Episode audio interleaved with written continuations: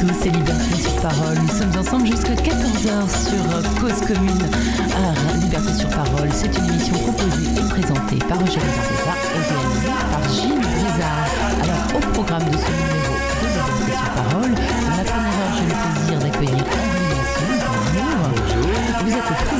la. On va revenir avec vous euh, sur bah, l'histoire de cette organisation, de cette association qui a 80 ans quand même, c'est pas rien. Donc on parlera de, l'histoire de cette association, de, des combats que vous menez, euh, notamment euh, pour la défense des droits des étrangers en situation administrative parfois euh, catastrophique en France, et, voilà, et des, différentes missions que vous avez d'information juridique, d'aide, d'accompagnement, d'intervention dans les centres de rétention administrative et de plaidoyer. C'est d'ailleurs ce que aussi vous, vous faites ici ce matin Henri Masson. Et cette émission avec vous est une sorte d'inauguration euh, d'émission régulière qu'on retrouvera en partenariat avec la CIMAD Île-de-France chaque premier lundi du mois à partir du lundi 3 janvier 2002. Voilà, c'est dit. Ça, ce sera pour la première heure. On parlera éducation ensuite à partir de, de, de 13h avec François Jarreau, qui est le fondateur euh, du site d'information sur l'éducation créé en 2001, qui est le Café Pédagogique, un site euh, d'information militant, disons-le, et euh, intéressant sur tout ce qui est de, l'actualité des professeurs, des élèves, des parents d'élèves euh, en France. Un site qui, est fragile, mais qui a quand même presque 20 ans, de, plus de 20 ans d'existence, et, qu'il faut soutenir parce qu'il donne une information éclairée, avec beaucoup d'analyses sur, sur l'éducation, ce qui n'est quand même pas du luxe. Et puis on terminera cette émission avec un entretien avec Jean-Luc Coudray, qui nous parlera de son guide philosophique des déchets paru aux éditions I, un guide dans lequel il propose une réflexion euh, profonde et philosophique donc, assez subtile et fine et surtout non dénuée d'humour, pardon, sur le gaspillage actuel. Euh, voilà, il, euh, il parle des différentes catégories de déchets, les déchets physiques, les déchets symboliques, euh, comme la dette, les chômeurs par exemple, et le déchet culturel, de la pub, etc. donc voilà, c'est assez intéressant et on l'aura au téléphone tout à l'heure. Mais on commence cette émission en musique avec un extrait du dernier album de Bernard Lavillier.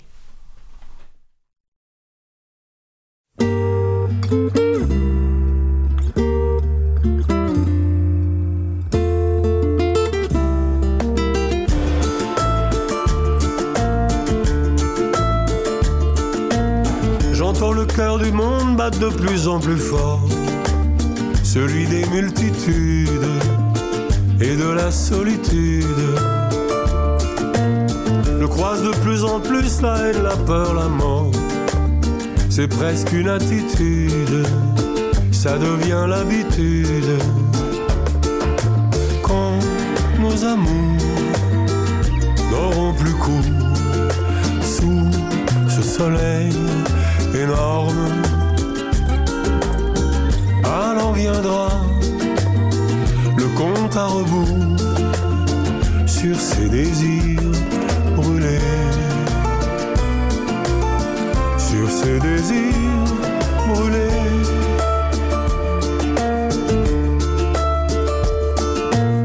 La tête du dictateur, la tête du fusilleur, toujours en embuscade dans les rues de Bagdad. Si la démocratie peut tomber en dix heures, si les banques surnagent, attendant le naufrage, alors nos amours n'auront plus cours. Sous ce soleil énorme. Tu ne plus faire demi-tour, enchaîné, enchaîné,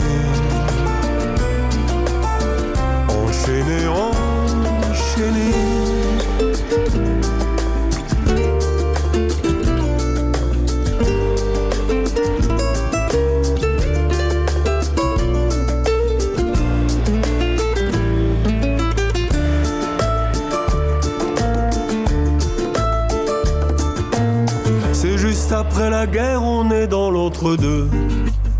On attend la prochaine, la dernière, la certaine. La guerre économique, au fond, c'est pas sérieux. Faudra bien que ça saigne. Des milliards, des centaines. Quand nos amours n'auront plus cours sous ce soleil Alors viendra le compte à rebours sur ses désirs. Alors viendra le compte à rebours sur ses désirs brûlés. Sur ses désirs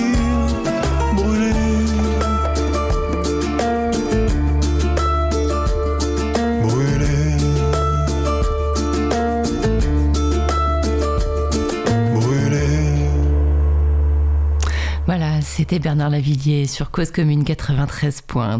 On est donc avec Henri Masson, président de la CIMAD. Rebonjour Henri. Euh, je pose toujours cette question à mes invités. Et alors, vous, qu'est-ce qui vous a amené à la CIMAD Alors, qu'est-ce qui vous a Ah. amené dans cet engagement? Ah, alors c'est une, c'est une longue histoire. C'est une longue histoire parce que j'ai connu la CIMAD, j'avais à peu près 15 ans. Et je l'ai connu au travers du centre d'hébergement de Massy, où un jour j'avais été accompagné avec d'autres jeunes pour le visiter. Et en sortant, je, je garde un, un souvenir très précis, alors qu'il y a très longtemps. Je garde Mais un non, mais non, souvenir c'était hier. oui, voilà. Je garde un souvenir très précis de cette visite et je me suis dit qu'un jour, je consacrerai du temps à la CIMAD parce que j'avais euh, grandi en Afrique. Au Sénégal en particulier, et que j'en gardais un tel souvenir qu'il me semblait euh, tout à fait inadmissible que l'on n'accueille pas de manière généreuse des hommes et des femmes qui, eux, m'avait accueilli de manière généreuse, même euh, alors que j'étais un, un jeune, euh, un jeune enfant. Et donc il m'a fallu du temps parce que vous savez les permanences que, que où l'on accueille des personnes étrangères euh, à la CIMAD, hein, à peu près une centaine de permanences actuellement sur le territoire français, il, il faut être disponible un jour de semaine. Or quand vous travaillez, pas possible. Donc j'ai attendu d'avoir un peu plus de liberté et il y a cinq ou six ans, j'ai commencé effectivement une permanence à Belleville dans un groupe euh, local qui existe toujours euh, et où j'ai été d'une part très bien accueilli et où à mon tour j'ai appris à accueillir des personnes étrangères. Et ce qui est important dans un groupe local, c'est qu'il y a à la fois effectivement ce contact avec les personnes étrangères, mais pour construire ce plaidoyer, vous avez utilisé ce terme de plaidoyer, je pense qu'on y reviendra euh, tout à l'heure, il, faut qu'il y ait une réelle vie associative. Et cette vie associative, elle naît d'abord dans le groupe euh, local. Et c'est comme ça, de fil en aiguille, euh, participant à cette vie associative qui me semblait très importante pour effectivement affûter ses arguments, connaître un petit peu mieux comment répondre aux attentes des personnes étrangères, que euh, j'ai gravi, si vous me permettez, les échelons pour arriver à, À la à- tête de cette voilà, organisation. À la tête. Oui, mais il n'y a pas de tête à la CIMAD Je crois, au fond. oui, pour connaître un petit peu, je crois que c'est très collégial. C'est extrêmement collégial et c'est un apprentissage, en tous les cas pour le président que je suis, qui n'avait pas du tout cette culture-là, c'est un apprentissage euh, extrêmement riche et très passionnant que euh, de devoir à tout moment, euh, avec raison, partager, discuter, échanger pour arriver effectivement à conforter ses points de vue et, et surtout pour que les décisions soient, soient prises, mais non seulement pour qu'elles soient prises, mais pour qu'ensuite elles soient mises en œuvre et tout. Et ça, qu'on le veuille ou non, partout, à la CIMAD comme ailleurs, il faut discuter, il faut échanger euh, pour euh, arriver à cet objectif. le principe de la démocratie qui Voilà. s'applique dans les, dans les associations. Alors la CIMAD, effectivement, est une association, c'est même une vieille dame, euh, puisque 80 ans d'existence oui, un quand peu plus, même. mais, un peu plus. mais au-delà d'un certain âge, on ne, on ne le dit plus. Voilà, pardon, pardon, voilà. pardon, la Mais alors, 80 82 ans Ah, pour oui. être précis, hein, puisque c'est en, en septembre 1939 qu'o- euh, que- qu'officiellement la CIMAD euh, naît.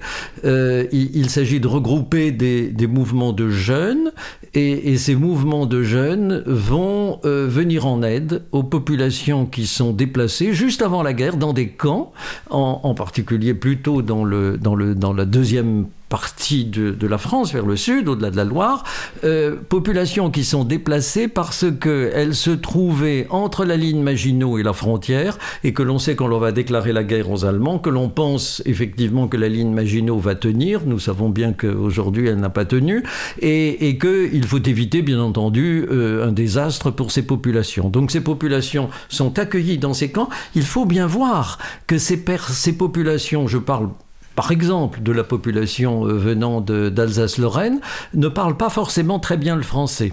Elle parle euh, effectivement l'alsacien mhm. et, du même coup se retrouve dans une région avec des personnes qui ne comprennent pas forcément l'alsacien et eux ne comprennent pas forcément le français.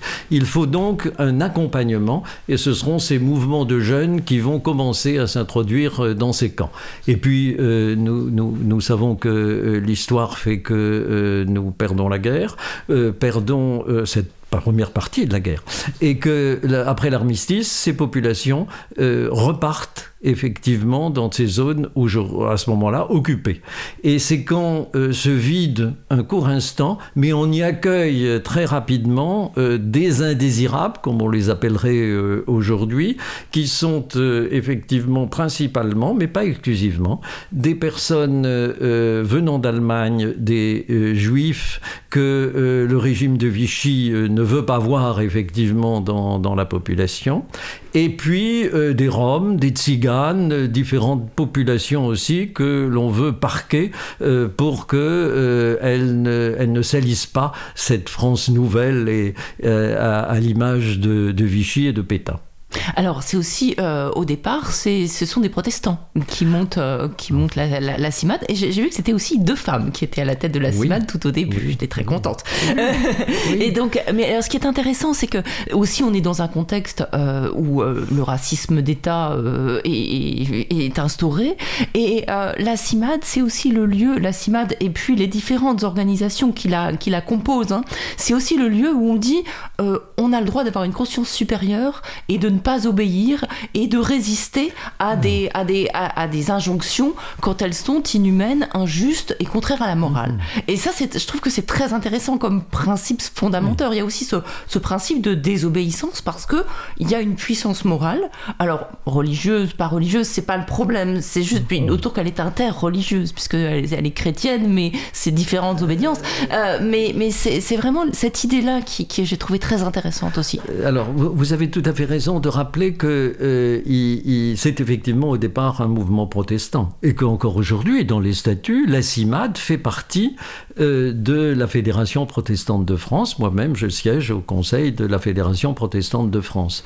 Le lien avec le protestantisme est, est, fort. Ça ne veut absolument pas dire, bien évidemment, qu'il euh, y aurait une majorité de protestants. Je n'en sais rien à la CIMAD et je m'en soucie comme d'un noyau de guigne, comme on dit. Voilà, je crois que maintenant c'est tout à fait. Voilà, c'est pas ça qui est important. C'était vraiment l'idée d'avoir. Mais cela, cela explique et, cela peut irriguer une manière euh, de faire.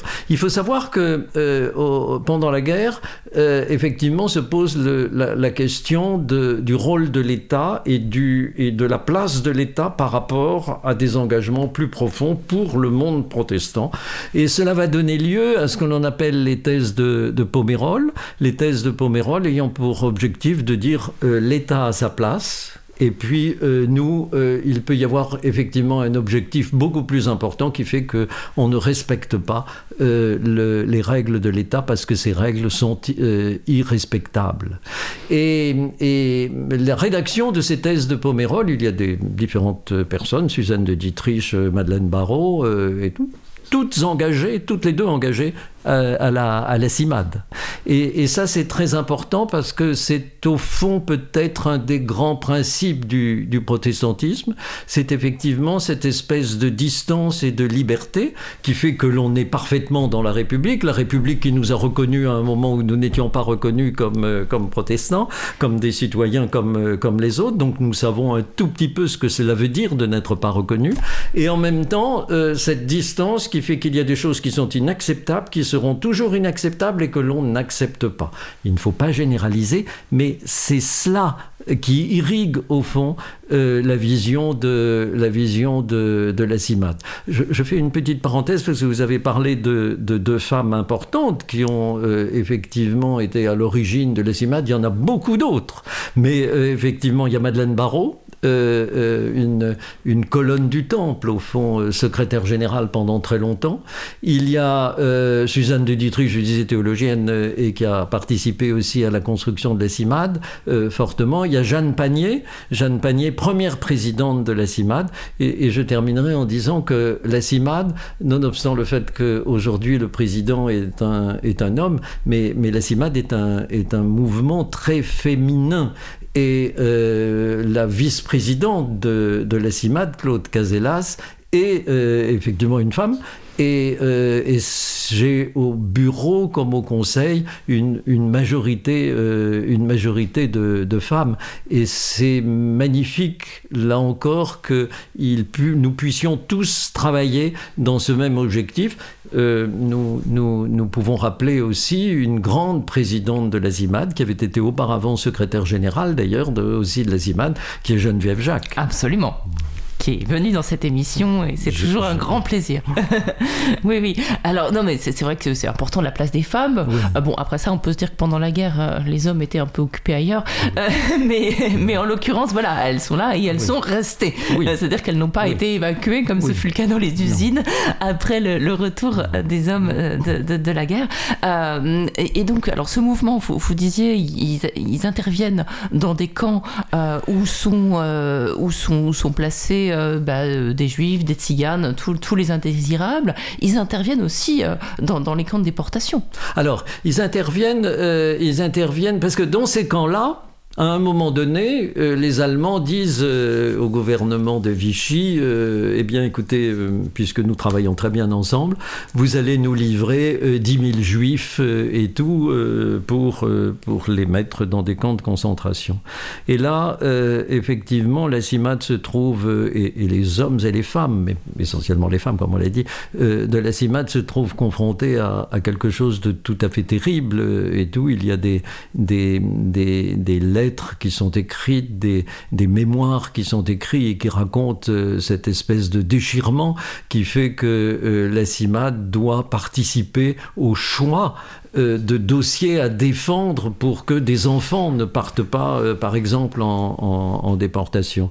Et, cela, nous ne devons jamais, jamais l'oublier. C'est qu'à un certain moment, à la CIMAD, on a, on a dû être confronté et on a, et on a accepté d'être confronté à quelque chose euh, d'horrible, mais qu'il était nécessaire euh, de faire là où on était.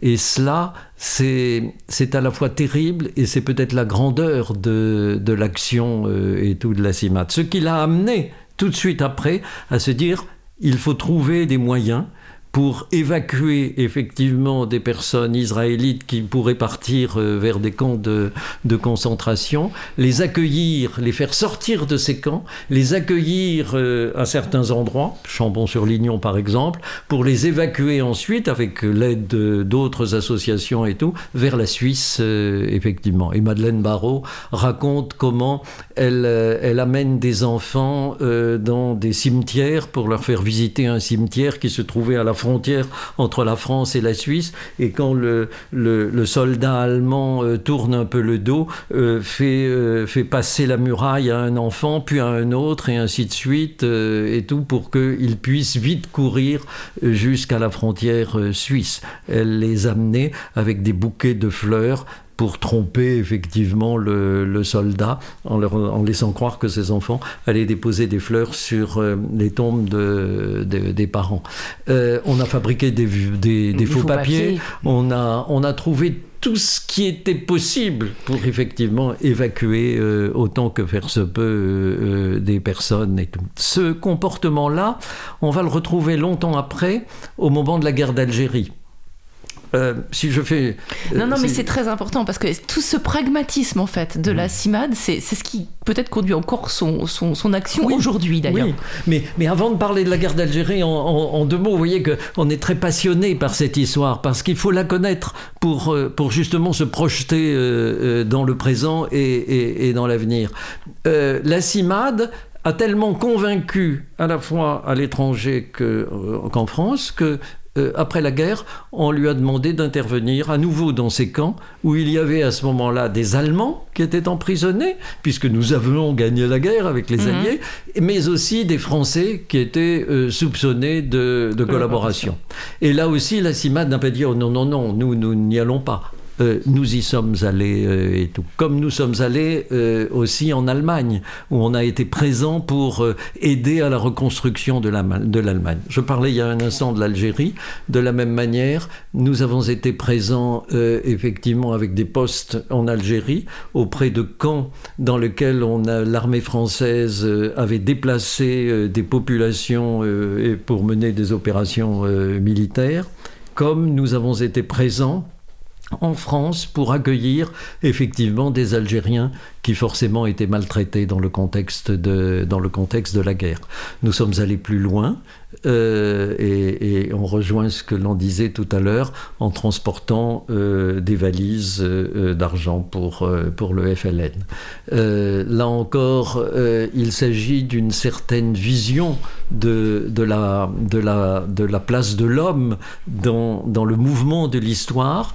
Il s'agit aussi d'une certaine vision d'une association qui euh, euh, cherche à défendre tous les êtres humains, quels qu'ils soient, et, que les règles, quelquefois, des États ne sont pas euh, des règles respectables. Et donc, il faut d'abord les dénoncer, il faut d'abord lutter contre, contre elles, et le cas échéant, dans des situations très très particulières, mmh. comme celle de la guerre, comme celle de la guerre d'Algérie, il faut, le cas échéant, discrètement les contourner. Mmh. Mais c'est ça qui est, c'est ça qui est assez formidable et qui est une sorte de permanence. C'est bon, le devoir d'humanité avant toute chose, qui concerne tout le monde. Là, il n'y a pas d'ennemis, il n'y a pas d'amis, il n'y a pas d'alliés. Par contre, la CIMAD choisit son camp, c'est-à-dire que la CIMAD n'est pas euh, euh, est contre le nazisme. Mhm. La CIMAD se débrouille par tout moyen, légaux, illégaux, ça n'a plus d'importance pour faire sortir des juifs, des personnes menacées. Euh, par contre, la CIMAD ne, tue pas et ne laisse mourir personne, quel que soit. voilà. Et c'est valable ça aussi après pendant la guerre d'Algérie. C'est quelque chose qui est, qui est, voilà, qui est toujours valable avec ces, deux pieds, quelque sorte. Avoir une existence légale et légitime, reconnue pour pouvoir justement avoir, avoir, un pied dans les endroits euh, qui sont des lieux, qui seraient des lieux de non-droit si la CIMAD n'était pas là. Et puis après, euh, voilà, se débrouiller. Se débrouiller avec sa conscience et avec tout ce qu'on peut. Quoi. Être dans des camps comme, comme vous l'indiquiez, qui pourraient devenir des mouroirs, parce qu'il y avait aussi une aide humanitaire que l'on apportait forcément. C'était n'était mhm. pas la défense des droits, hein, c'était. Oui, c'était manger. c'était voilà. voilà, soyons clairs, des habits, des, choses comme ça, et manger, euh, effectivement. Ça signifiait des contacts avec des autorités ONI. Mhm. Et, c'est cet écartèlement qui fait au fond la richesse de, de, notre action en tant que groupement d'hommes et de femmes, parce que euh, toute la vie est un écartellement entre... Certes. Et, et, si, voilà, quelque part c'est une action de diplomatie aussi, et si on ne parle pas, on ne risque pas. Voilà. Enfin, on, on, on, voilà, on se coupe d'une possibilité d'aider en fait. Donc à tout moment, je, dirais, et sans comparer des périodes qui sont Bien pas du tout comparables. pas du tout la pas question. du tout comparables. Et on n'a pas le droit de les comparer. Je, on le, ne dis le très, très, fermement et, très clairement. Euh, effectivement, on doit néanmoins s'en inspirer. Et pour s'en inspirer, il, faut savoir ce qui s'est passé. C'est-à-dire qu'il faut être présent partout où la parole peut être, euh, peut être portée. Il faut défendre cette parole avec force, avec conviction et en l'appuyant sur des exemples euh, très concrets et dire non avec euh, euh, un très grand sourire, si l'on peut avoir un sourire, en tous les cas une très grande fermeté et une très grande dignité pour ne pas céder effectivement à des demandes qui n'auraient pas de sens. On va écouter un peu de musique, on se retrouve juste après pour continuer l'histoire de la CIMAD et parler des combats d'aujourd'hui aussi, qui ne sont pas des moindres.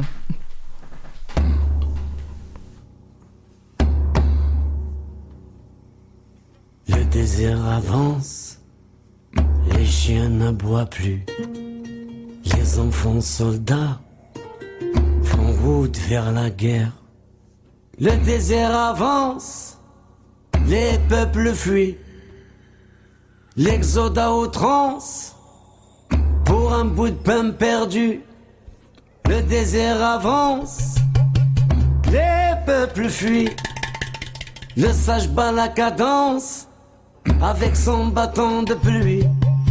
Voyez, qui sont-ils Que se passe-t-il? Voyez, voyez.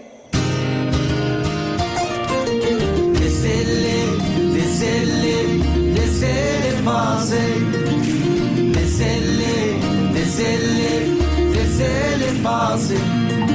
Laissez-nous, laissez-nous, laissez-nous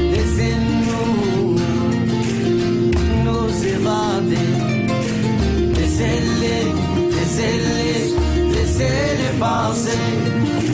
Teselli, teselli, teselli bazen.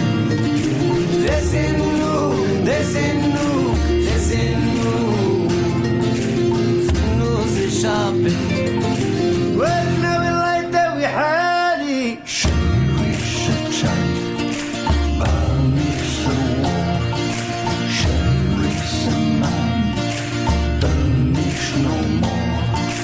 La pirogue tangue, c'est la panique à mort. Le premier qui s'endort est jeté par-dessus bord. La pirogue pleine, toute voile en avant, usée de sa pour vivre autrement. La pirogue coule au milieu des océans, des appels au secours, personne qui n'entend. Cool, cool, qui sont-ils, où vont-ils, voyez, voyez.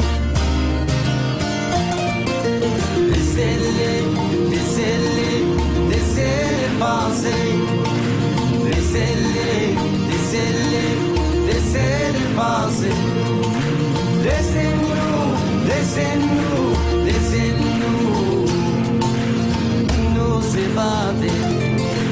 Laissez-les, laissez-les, laissez-les passer. Laissez-les, laissez-les, laissez-les passer. Laissez-nous,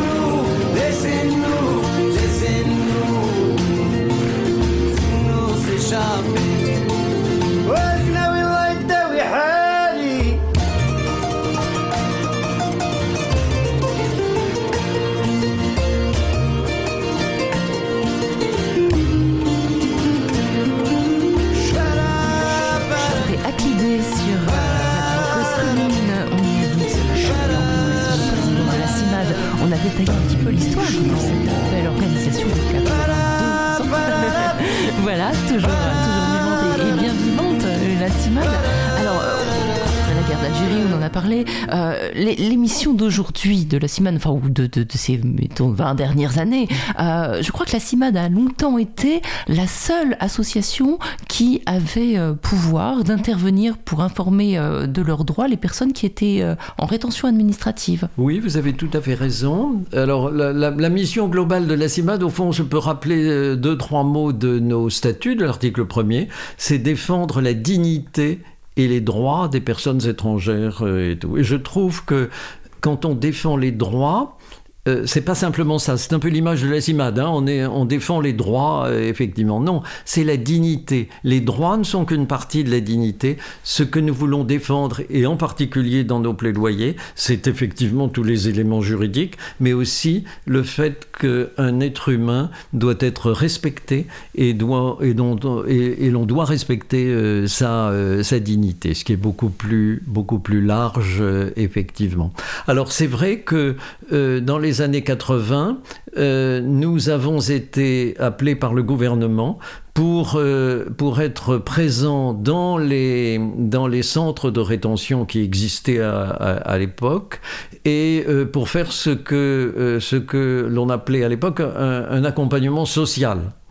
Euh, ensuite, euh, la CIMAD qui a l'habitude toujours d'exprimer et, assez fortement ce qu'elle voit à l'intérieur des endroits où elle, intervient a irrité les gouvernements. Euh, et à un moment donné, on lui a dit, écoutez, vous êtes bien gentil, mais euh, non, non, ça, ça va pas comme ça. Donc, euh, on va créer un marché public pour les associations qui veulent intervenir dans les centres de rétention, qui étaient d'ailleurs à ce moment-là plus, plus nombreux. et, la CIMAD, ben, si on peut s'en passer entre nous, ce serait quand même beaucoup mieux, effectivement.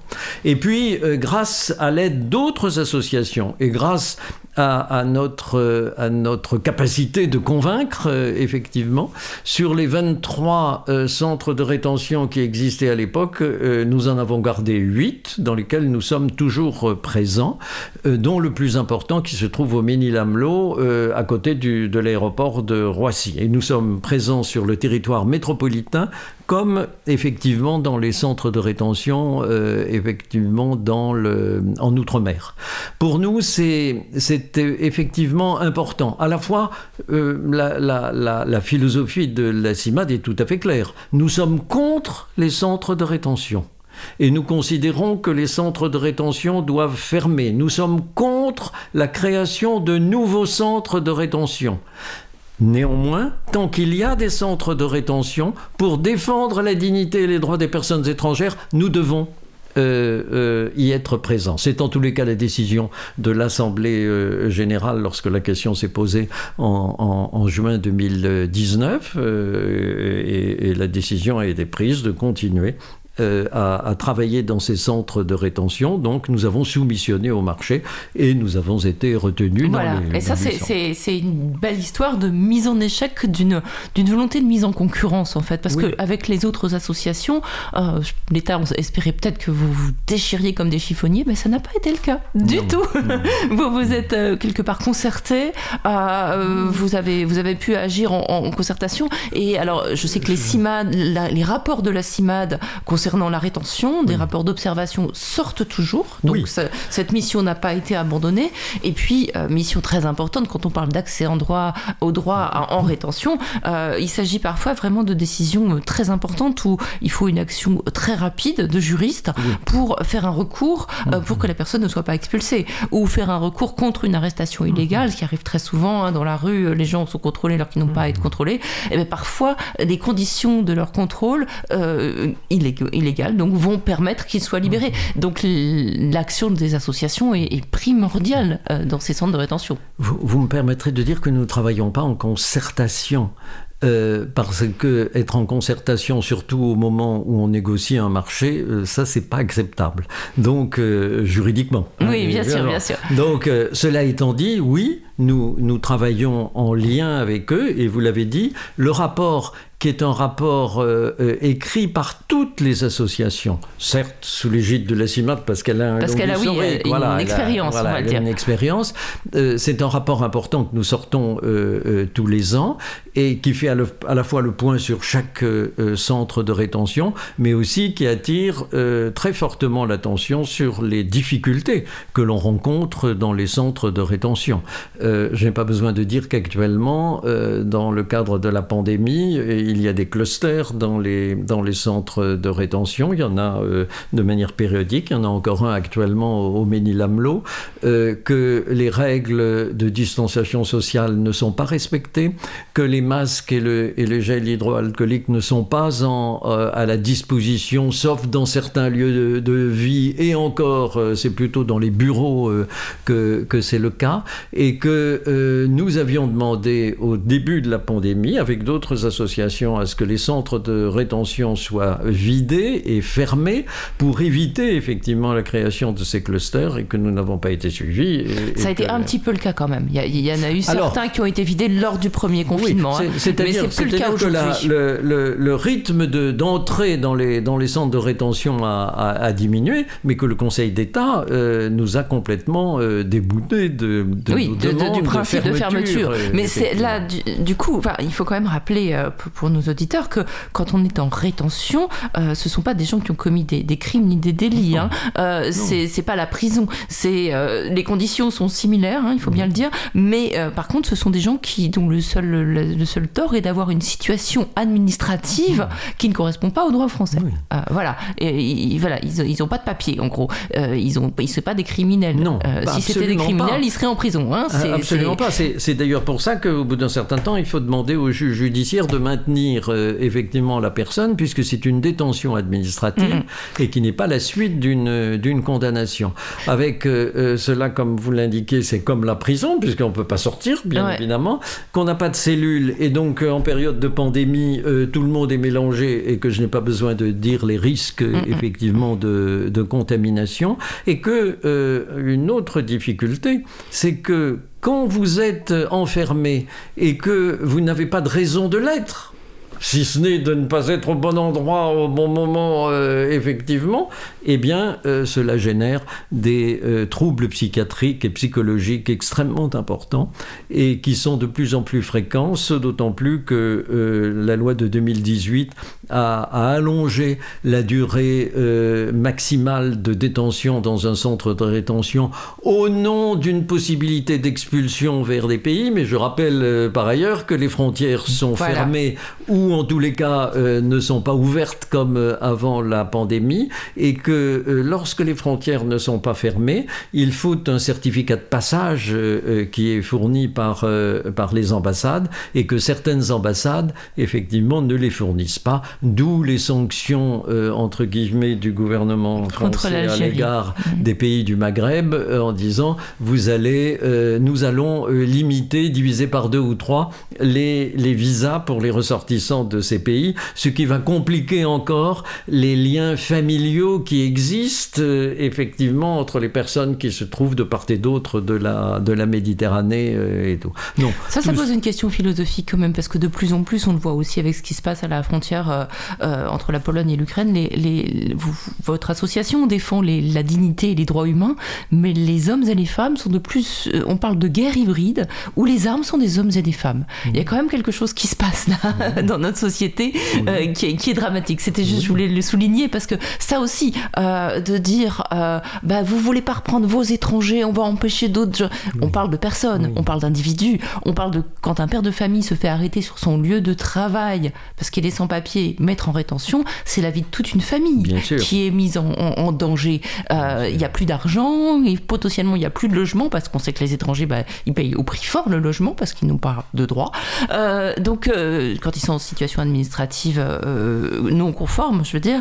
Euh, donc c'est voilà, il faut justement tout, tout le travail que vous faites à travers vos rapports notamment, à travers euh, différentes communications dont on a entendra un exemple euh, tout à l'heure, euh, c'est de, de, de, montrer les hommes et les femmes et les enfants qui qu'il y a derrière ces, ces, chiffres ou ces, voilà, ces, ces flux qu'on nous présente. Rappelons, euh, rappelons que dans les centres de rétention, il arrive qu'il y ait des enfants et, que, et que la France a été condamnée plusieurs fois par la Cour européenne des droits de l'homme à cause de cela. Hmm. Et qu'il n'y a pas eu de décision encore de, de l'Assemblée nationale pour empêcher cette rétention des, des enfants euh, et tout. Quant à l'autre point que vous souleviez, qui est euh, effectivement quelque chose d'assez nouveau et qui est terrible, c'est que effectivement des personnes étrangères qui ne demandent qu'une seule chose, c'est de vivre plus calmement dans un pays qui pourrait les accueillir à peu près correctement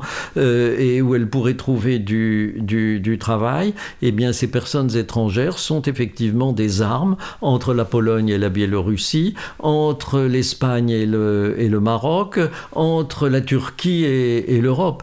Est-ce digne, ça, de, de prendre euh, en, otage, quelque part, des personnes euh, étrangères qui ont déjà euh, souffert et tout? Non, c'est C'est indigne, d'ailleurs, c'est indigne pour les gens même qui pensent de cette manière, de penser les humains comme des choses, en fait. Hein. C'est un, mode de pensée qui, qui, dit beaucoup de ceux qui énoncent ce, genre de, de, de notre société et hmm. de notre société. Mm. qui se veut plus humaine et plus civilisée qu'il y, a, qu'il y a quelques siècles, et qui ne l'est pas. Mmh, effectivement, effectivement, et, vous parliez de l'accès au droit. Euh, c'est vrai qu'on on focalise beaucoup euh, parfois sur euh, sur l'accueil, c'est-à-dire les, primo arrivants, qui il faut trouver un, hébergement, le temps que les démarches administratives, et ça c'est aussi un de vos combats, bien trop longues et bien trop mmh. complexes et bien trop empêchées. On parle notamment avec cette dématérialisation d'accès bloqué aux préfectures où les gens ne peuvent pas faire valoir leurs droits, ce qui encore une fois les pénalise dans leur vie, les stop dans un parcours où euh, voilà ces, ces, gens bien souvent ils ont euh, voilà les gens qui arrivent jusqu'à nous euh, ils, ils savent se débrouiller quoi. Et, s'ils avaient le droit de travailler s'ils avaient juste le droit voilà je pense que la charité ils en auraient pas besoin bien longtemps. C'est aussi ce message là que vous que vous portez quoi. vous avez vous avez tout à fait raison de, de, dire que lorsque l'on arrive quelque part et que l'on a eu un parcours euh, difficile, c'est qu'on est quand même, qu'on le veuille ou non, audacieux. Mm. Tout le monde ne se lance pas dans une traversée de la Méditerranée, dans une traversée euh, des pays du, nord du, du Maghreb euh, euh, pour, le, pour le plaisir. Il y a vraiment une raison, effectivement. Donc quand vous arrivez sur un territoire comme le territoire européen, vous avez effectivement envie de travailler rapidement. Ah ben non, c'est interdit, c'est interdit. Du même coup, effectivement, on fait appel à la charité. Mais la majorité des gens que nous rencontrons dans, dans nos permanences, si ce n'est la totalité, voudraient travailler tout de suite. Et il y a des emplois pour eux que nous, Français, nous ne voulons pas occuper, euh, hmm. effectivement. Donc pourquoi les empêcher de, de travailler? Et, pourquoi effectivement les amener à euh, se mettre dans une situation de dépendance qui n'est pas toujours euh, d'une grande euh, d'une voilà, c'est-à-dire que y a, y a, ça, ça, favorise aussi la criminalité parce que voilà, si tout simplement, hein, si les frontières étaient ouvertes, il n'y aurait pas besoin de payer des, des passeurs. Et donc c'est tout un business qui, qui se, qui se voilà. mais, mais voilà, mais c'est, si les gens avaient le droit de travailler, ils le feraient pas illégalement, etc., etc. Donc ça donne du grain autre ensuite pour dénoncer la criminalité alors qu'elle est engendrée par les lois. je, reviens, si vous voulez bien, sur, euh, sur ces, sur ces primo-arrivants. Donc, décidons il faut décider de leur permettre de travailler rapidement euh, et, ils n'auront plus besoin ou moins besoin de l'aide effectivement des, des associations. Réglons aussi le, problème de la régularisation que vous évoquiez tout à l'heure. Quand vous savez qu'il y a effectivement des personnes sur le territoire français qui sont là depuis 5, 10, 15 ans et qui ne sont toujours pas régularisés, qui ne seront jamais renvoyés dans leur pays, puisqu'ils sont des étrangers dans leur propre pays au bout de tant d'années et tout, pourquoi leur refuser la régularisation? Ils sont obligés de se cacher pour euh, travailler parce qu'il faut manger, bien évidemment. Ils travaillent au noir, cela fait plaisir à qui Voilà, ils sont la proie de bah, ça fait plaisir à leur patron qui les sous Bien évidemment, bien évidemment. Alors même que euh, euh, ils payent des impôts, mhm. euh, même peu, mais ils en payent, ils en payent tout de même effectivement. C'est tout ça qu'il faut profondément changer, c'est-à-dire qu'il faut avoir une autre optique de la politique d'immigration. Et vous parliez des passeurs. quelle, n'a pas été ma, stupéfaction d'entendre, euh, euh, je crois, le président de la République ou, ou le ministre de l'Intérieur indiquer que euh, les 27 morts et, c'est un minoran, car il y en a eu beaucoup plus. Euh, les 27 morts d'un naufrage qui a, fait l'objet d'une grande publicité euh, dans la Manche, de migrants qui voulaient quitter la France, non pas rester en France, qui mhm. voulaient quitter la France pour aller en, Grande-Bretagne, euh, il, il, fallait renforcer la sécurité parce que les passeurs étaient des gens très dangereux. Oui, ce sont des gens très dangereux, mais pourquoi y a-t-il des passeurs? Pourquoi y a-t-il des passeurs? Il y a des passeurs parce qu'effectivement on érige des murs et que l'esprit humain euh, fait que on contournera toujours les murs pour passer.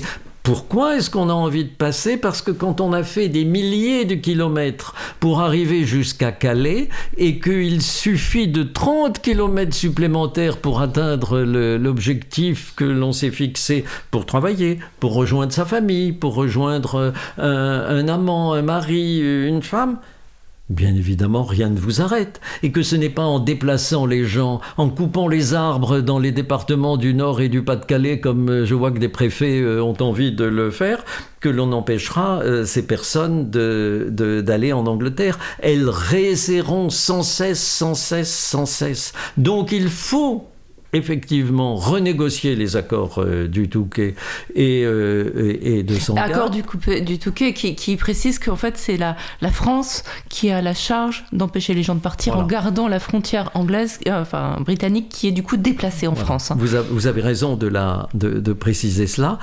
donc renégocier les accords du Touquet et prévoir des voies légales et, et sécurisées pour permettre aux personnes qui ont des droits pour aller en Angleterre, parce qu'elles ont de la famille, parce que elles ont, elles ont des liens euh, avec, euh, avec Ça a été un citoyens tout petit peu fait en 2015 à l'occasion de l'évacuation de ce qui a été appelé euh, la, jungle, le plus grand bidonville de, de, Calais. Il y a eu quelques officiers anglais qui sont venus chercher quelques enfants qui avaient de la famille, mais trop peu, trop, peu, trop peu. Et c'est ce genre de choses qu'on devrait généraliser et mettre en place aujourd'hui. Et ça a été possible et ça l'est. En fait, je crois que là, il y a encore aussi une fois quelque chose qui est instrumentalisé parce que c'est vraiment quelques milliers de personnes. Hein. Oui. et, et beaucoup de moyens déployés et, bon, on va pas venir parce que sinon on pourrait parler de tout. Mais si on parle de Frontex, de cette armée dispendieuse euh, et, criminelle qui, euh, qui, euh, tout, cet argent qu'on utilise pour pour protéger nos frontières, qui ne sert à rien. Et pour enfermer les gens, ça coûte aussi beaucoup d'argent. Tout cet argent qu'on utilise pour chasser les gens, pour les pour les observer, pour les enfermer et tout, et ça ne sert à rien tout cet argent serait beaucoup mieux à la fois pour euh, aider les gens, le cas échéant, à trouver un travail dans leur propre pays, mais surtout à les accueillir dignement euh, dans un pays comme, euh, comme la France. Et car nous ne les accueillons pas dignement. Encore une fois, l'accueil serait sans doute de courte durée et tout cet argent pourrait servir à, à, toute la population pour faire autre chose, pour avoir un autre projet de société que, que celui du, du, rejet. Hein. Il faut modifier aussi les accords de Dublin. Enfin, voilà. il y a plein Les accords de Dublin qui, qui précisent que euh, quand les empreintes d'une personne ont été prises dans un premier pays traversé en Europe, il devra être renvoyé vers ce pays afin d'être éventuellement expulsé euh, vers son pays dit d'origine. Mmh. Euh, voilà, ces, accords de Dublin sont très peu contournables, mais il y a des mmh. moyens, il faut le dire aussi. C'est-à-dire qu'il y a des moyens juridiques. Les États ne peuvent pas dire qu'ils ne peuvent pas le faire parce qu'ils le font. Et c'est possible juridiquement de le faire. Donc voilà, se, cacher derrière ces accords, c'est aussi pour certains politiques le fait, de, de, dire on ne peut pas, mais on peut. on peut si on veut, c'est une volonté politique. Et, nous, nous attendons de la présidence euh, euh, française, non pas qu'elle renforce les, moyens de protection, non pas qu'elle renforce euh, effectivement Frontex, qui est l'agence qui assure cette, euh, cette protection, euh, mais que effectivement la présidence française puisse remettre sur la table toute une série d'accords qui ne fonctionnent pas pour que, là encore, des personnes migrantes et qui souhaitent effectivement s'établir pour un temps en Europe puissent être accueillis dans, des, dans de bonnes euh, conditions et dans des conditions respectueuses. Euh, ce que vous avez dit, on va écouter tout à l'heure un, petit extrait, mais avant je voudrais remarquer une chose, quand vous dites pour un temps, c'est très important. Parce qu'en fait, quand on ne donne pas de droit aux personnes, on les bloque aussi, ils sont coincés en France.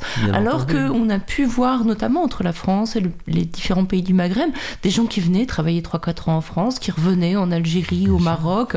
Enfin, il y avait une circulation qui ne qui n'enquistaient pas en fait les, choses, parce que là il y a des gens qui voudraient pouvoir retourner de faire des choses, qui ont acquis un peu d'argent, qui ont acquis des compétences en France, qui veulent monter une boîte dans, leur, dans leur pays, qui ne peuvent pas y aller parce que sinon ils perdent tout et ils ne pourront jamais revenir. Donc là on est dans quelque chose qui, qui bloque un, échange économique qui serait euh, sans doute fructueux pour les deux pays. Bien entendu. Comment imaginer que quand on quitte un pays, on n'a pas envie d'y revenir lorsque les conditions sont meilleures. Conditions économiques, conditions politiques, parce qu'il y a mhm. quand même beaucoup de gens qui sont chassés de leur pays euh, parce que euh, ces pays sont sous des dictatures. Mais au bout d'un certain temps, l'attachement que l'on a à sa terre, à sa famille, à tous les liens que l'on peut avoir, euh, il, subsiste. Et donc, effectivement, il faut se dire, contrairement à ce que l'on imagine, que les gens ne viennent pas pour manger dans notre écuelle, ils viennent pendant un temps pour euh, se protéger, ils viennent pendant un temps pour, euh, pour accueillir, euh, pour, pour compléter leur formation, mais que naturellement, si on facilite effectivement les, le passage de la frontière, ils vont retourner dans leur, dans leur pays. Bien sûr.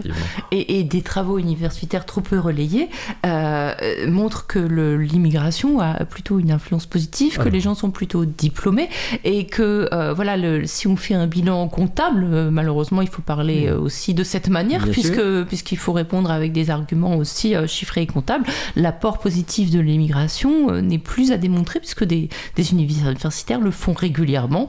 L'Allemagne, par exemple, semble avoir mieux entendu ces travaux que la France. mais revenons à l'humain, et on va écouter des, des, petits modules dont j'ai récupéré le son sur le site de la CIMAD, qui, qui montrent avec des mots très simples que voilà, on a tendance à nous montrer l'étranger comme euh, une personne lointaine, très très différente de nous, mais en fait c'est nos voisins, c'est nos amis, c'est et puis c'est nos amis et ils sont comme nous, sauf que il y a un parcours d'obstacles qui est le leur, auquel on ne pense pas forcément, mmh. et, euh, et qui, euh, qui, qui, nous semble absurde en fait. On, on écoute tout de suite.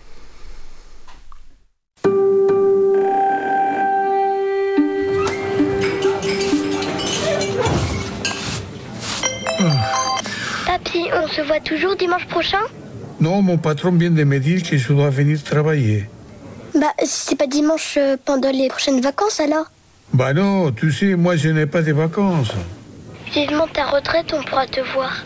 La retraite, mon chéri, les gens comme moi ne la touchons pas. Malgré les nombreuses années passées à travailler en France, malgré le droit de toutes et tous au congé payé, les personnes sans papier comme Juan n'ont généralement ni vacances ni retraite.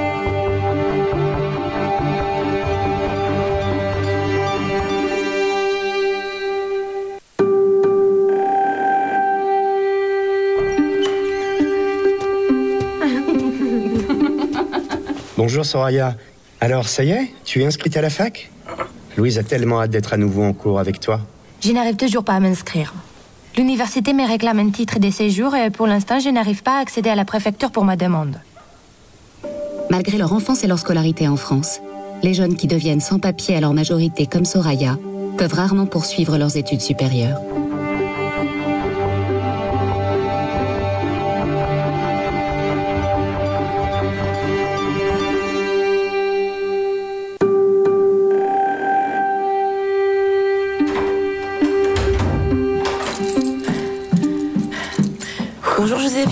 As l'air bien pressée Oui, il faut que j'aille chez ma propriétaire, payer mon loyer, puis ma facture d'électricité.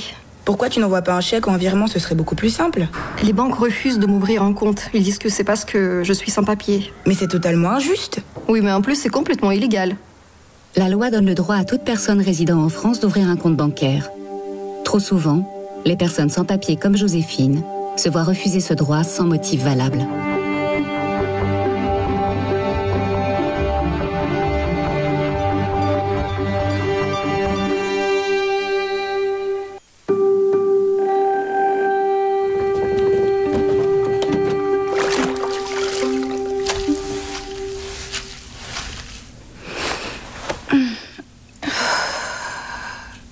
Accoucher dans trois mois. Je veux m'arrêter pour prendre mon congé maternité. Tu peux partir, mais tu te débrouilles. Tu me rappelleras quand tu voudras revenir et on verra s'il y a encore de la place pour toi. Malgré les nombreuses années passées à travailler en France, malgré le droit pour toutes les femmes à un congé maternité, les femmes sans papier comme Aïssa n'en bénéficient généralement pas.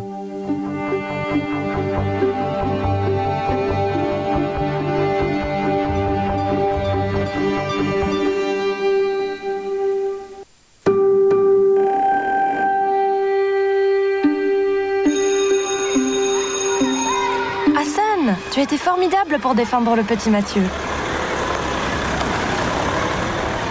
Qu'est-ce qu'il y a, Hassan? Tout va bien? Tu sais, je n'ai pas de papiers. À tout moment, je peux me faire expulser. Quand même, tes enfants sont nés ici et apprennent à l'école. Oui, mais ça n'arrête pas toujours les policiers.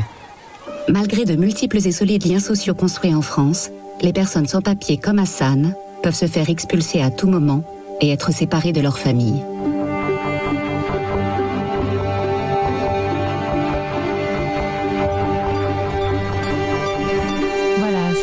Retrouver c'est des petites animations en vidéo euh, très très bien faites d'ailleurs, qui montrent que voilà l'étranger, euh, c'est on vit avec des gens qui sont étrangers. On ne sait pas toujours d'ailleurs euh, qui n'ont pas une situation administrative légale et, et ça les empêche pas de, voilà de, se débrouiller, d'être des parents d'élèves, d'être des étudiants, d'être des travailleurs, d'être des, parents tout court et des grands-parents.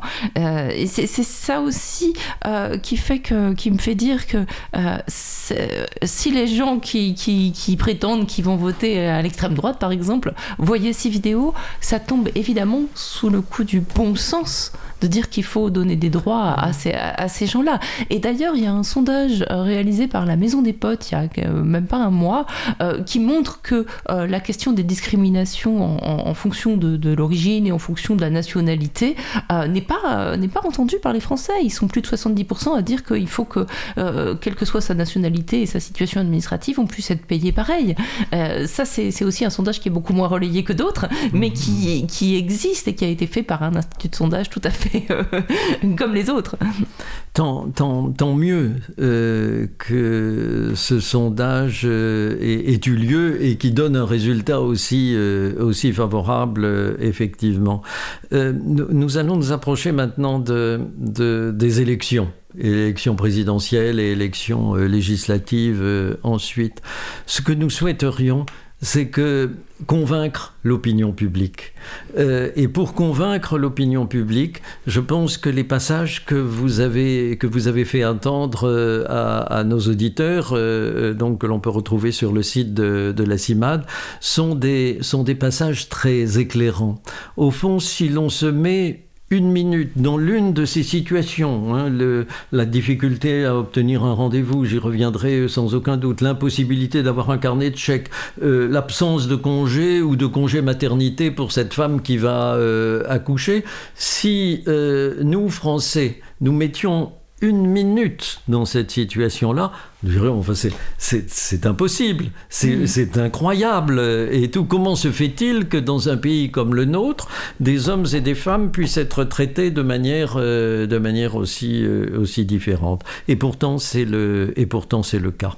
Et, et c'est cela que nous avions voulu montrer dans une campagne de publicité qui euh, s'intitulait Quand tout bascule. Et l'on a essayé d'interpeller effectivement des Français et des, et des Françaises en leur montrant euh, ce à quoi euh, des personnes étrangères pouvaient être confrontées. Éclatement de la famille, parce qu'on arrête le père, hein, comme et euh, il s'en va, il s'en va dans son pays, et les, les autres membres de la famille restent là et, et ne savent plus très bien quoi, quoi faire et tout. C'est Ou- tout ou ceci aussi, qu'il voilà, faut quand, changer. quand on parle de tout, tout bascule, alors je ne sais pas si c'était dans, dans, dans un des modules que vous avez présenté, mais, mais je pense à cette situation où, faute de pouvoir accéder aux préfectures, parce que les rendez-vous, euh, alors là, la CIMAD a fait un gros travail pour montrer qu'il n'y avait vraiment euh, pas de rendez-vous, hein, euh, on en a longuement parlé dans, dans cette émission, euh, donc trop peu de rendez-vous en préfecture, uniquement accessibles euh, par voie d'internet, et, et- et donc des, des gens qui avaient un titre de séjour parfaitement légal, un travail, eh bien se trouvent sans titre de séjour, et du coup peuvent se retrouver sans travail parce Bien que euh, leur- le contrat n'est pas renouvelé puisqu'il Voilà. n'y a plus de titre de séjour. Donc se trouvent sans APL Bien parce sûr. que il y a plus se trouvent endettés, se trouvent chassés de chez, de- chez elle, c'est dur à dire. Euh, voilà, donc on, on est on, une dégringolade juste parce que l'accès à un droit légitime. hein. Normalement, certains, j'ai connu une femme algérienne, il n'y avait aucun problème pour que son, enfin voilà, elle était là depuis 20 ans, aucun problème pour que son titre de séjour soit soit renouvelé. Enfin voilà, c'était vraiment euh, une pure formalité. Et bien tout d'un coup, euh, blocage et tout d'un coup, eh bien dégringolade. Oui. Et ça, si vous voulez, c'est très lié, euh, vous l'avez dit, à la dématérialisation, à la difficulté de, de prendre un rendez-vous. euh, et je voudrais attirer l'attention de, de tous nos auditeurs et de toutes nos auditrices. C'est que ce problème-là, il ne se pose pas que pour les personnes étrangères. Mhm. Il se pose pour nous tous et nous toutes. Nous sommes confrontés à, à cette dématérialisation. On ne va pas dire que euh, c'est bien ou c'est mal. Il y a des choses qui fonctionnent bien et c'est très bien que l'on puisse de chez soi, à partir de son ordinateur, euh, euh, obtenir quand ça marche un billet de, pour, pour prendre le train ou ainsi de suite et tout. Mais il faut quand même bien voir que euh, des personnes âgées, des personnes étrangères n'ont pas toujours accès effectivement à des, à des moyens qui leur permettent euh, effectivement d'obtenir euh, un rendez-vous, de scanner des documents pour présenter leur dossier. Et comment peut-on imaginer que quelqu'un qui a un titre de séjour puisse retourner dans une situation de précarité immense parce que tout simplement le renouvellement qui aurait dû être automatique, je prends le cas d'un dossier tout à fait classique, parce que ce renouvellement est, totalement impossible à cause d'un rendez-vous impossible à obtenir. C'est scandaleux. Là, vous parliez de, politique, et peut-être qu'on terminera là-dessus. Je pense qu'il y a peut-être aussi une volonté. Euh, politique de, décourager, voilà, de mettre des obstacles, de pourrir un petit peu la vie euh, de ces gens-là. Écoutez, moi, je, je, ne, je ne fais pas ce pari-là parce que nous sommes dans un pays qui a comme devise euh, liberté, égalité et fraternité. Cédric Héroux a dû aller au tribunal pour faire reconnaître ce euh, principe. Cédric Héroux, oui, et, euh, la, CIMAD. on, appuie, effectivement, c'était une question prioritaire de constitutionnalité euh, et tout, tout à fait importante et tout. Et merci euh, Cédric Héroux, bien évidemment. clairement, cette fraternité qui veut dire au fond la solidarité, mais qui ne regarde pas la couleur de peau, qui ne regarde pas l'origine, qui ne regarde pas l'âge, qui ne regarde pas le sexe, cette fraternité, cette solidarité, elle doit s'exercer à l'égard de, à minima, de toutes les personnes qui se trouvent sur le territoire euh, français. Ça n'est pas le cas. Or, euh, est-ce que justement vous interpellez les, les, les, candidats à l'élection présidentielle, comme vous le faites, je crois, régulièrement, hein, avec euh, des, des, propositions que vous formulez sur lesquelles vous leur demandez de se positionner? Alors, je dois dire que nous sommes assez déçus parce que les, les candidats aux élections présidentielles, quand on regarde passer, ont toujours la main sur le cœur et vous promettent monts et merveilles. Et puis, quand arrive le résultat de l'élection et qu'ils sont élus, dont on peut se réjouir éventuellement pour eux, puisqu'ils l'ont souhaité, on découvre que là, euh, basta, on range toutes les réponses qu'on a fait dans un tiroir et on recommence euh, dans, les, dans, dans, la suite de, éventuellement des, des, prédécesseurs et tout. En tous les cas, sur les problèmes de, sur les problèmes de migration et de traitement des personnes étrangères et tout. Donc, nous avons décidé que, certes, nous, nous indiquerions très clairement dans quelle orientation il faut aller, mais que euh, nous allions beaucoup plus interpeller l'opinion publique. Parce que quand on, quand on arrive à faire évoluer l'opinion publique, alors là, comme par hasard, les hommes et les femmes politiques qui n'écoutent pas les associations écoutent l'opinion publique. Écoute les lecteurs. je ne vous le fais pas dire.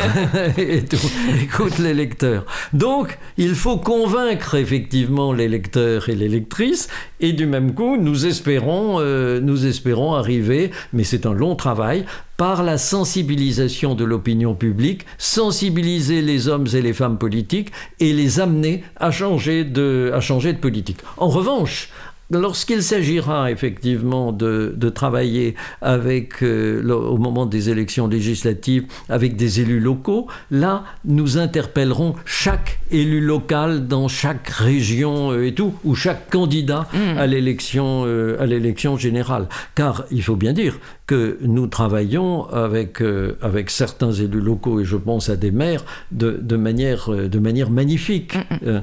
et, et, il y a des mairies importantes qui euh, euh, nous permettent effectivement de, faire avancer euh, une, une, une, approche digne et généreuse de l'accueil de ces personnes, de ces personnes étrangères. Hein, quand je me déplace d'ailleurs en, en, région, j'aime rencontrer les maires de grandes villes. J'ai récemment rencontré le maire de Grenoble, maire de Montpellier et ainsi de suite, pour, pour en discuter avec eux et, pouvoir échanger sur leur politique euh, leur politique locale, certes, avec quelquefois des pressions euh, des préfectures euh, et tout, et, je, ne, je ne manque pas d'aller visiter aussi, lorsque c'est possible, les, les préfectures pour, pour essayer de les convaincre aussi de, de changer d'orientation. Mmh.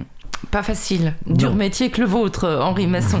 Euh, dernière question, mais alors très très rapidement. On a déjà dépassé, mais je Ah. savais qu'on allait, on allait dépasser, mais c'est pas grave, c'est c'est fort intéressant. Euh, on, on a parlé de la CIMAD, bien sûr, de son histoire. Comment vit la CIMAD De quoi vit la CIMAD et est-ce qu'on peut l'aider? Alors, C'est pas la Euh, moindre des questions. Ah non, non, non, c'est pas la moindre des questions. Euh, vous savez, euh, très souvent dans des associations et surtout des associations militantes, on se dit l'argent, non, il faut pas en parler, l'argent, c'est un peu sale et tout. Eh bien non, moi je trouve que l'argent n'est pas sale. L'argent, c'est le moyen qui nous permet effectivement d'accueillir des personnes dans nos permanences, qui nous permet effectivement d'avoir une action de sensibilisation, de communication, de plaidoyer importante. Donc véritablement, euh, je, vous remercie de, me tondre la perche pour lancer un appel à vos auditrices et à vos éditeurs. Si elles veulent faire un don, ce don est bienvenu. Il sera bien utilisé puisque nous sommes contrôlés hein, par des commissaires aux comptes, par don en confiance euh, et même par la Cour des comptes, euh, le, le cas échéant, ce qui est très légitime et très naturel. Ce don sera bien utilisé et pour cela, n'hésitez pas à aller sur le site lacimad en attaché, l a c i m a d e.org et là immédiatement on vous guidera pour Voilà, faire un don la- le et premier qui généreux. s'affiche. Et donc Voilà. je vous en remercie par Voilà, et sachant que voilà, c'est un don qui est aussi en plus défiscalisé, entendu. voilà, qui, qui ne vous coûtera réellement que le tiers de la, de la somme que vous verserez. Et il faut, voilà, il faut le dire, et il faut dire que la, la CIMAD a bien sûr des salariés, hein, il y a beaucoup de bénévoles, Oui. mais il y a aussi beaucoup de salariés, et particulièrement des juristes, euh, parce que ça ne s'improvise pas, même s'il y a. des formations pour les bénévoles, ben voilà, toutes les personnes qui doivent avoir autorité, ça doit être des professionnels pour signer euh, des recours, etc. Et ça, c'est très, très, très important pour la, la vie des personnes qui sont notamment menacées Euh, la- d'expulsion. La CIMAD, c'est euh, quand même entre 2500 et 3000 bénévoles et, euh, et 130 salariés. Hein, répartis sur tout le territoire français. Je Voilà. dis bien français, c'est-à-dire métropole et outre-mer. Voilà, et il y a du boulot à Mayotte, on y Ah reviendra. oui, fait. Merci beaucoup Henri Masson d'être venu passer cette heure avec nous. C'était un, un plaisir et c'était très éclairant. C'est moi qui vous remercie.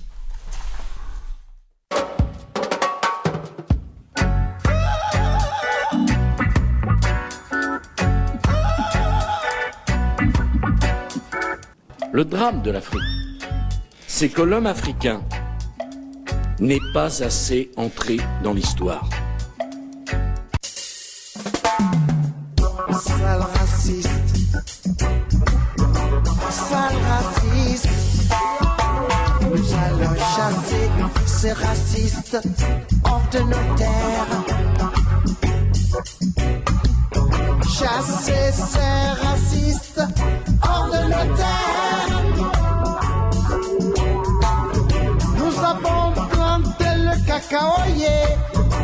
Nous avons planté le café. Et mon peuple a faim, moi, esclave de vos rois.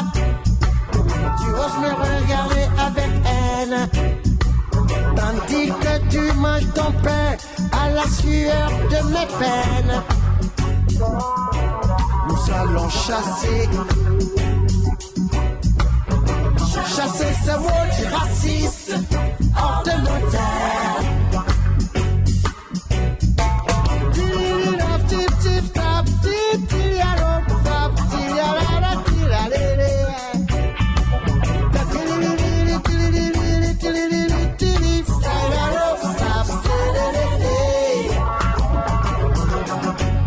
Avec le sang de nos pères,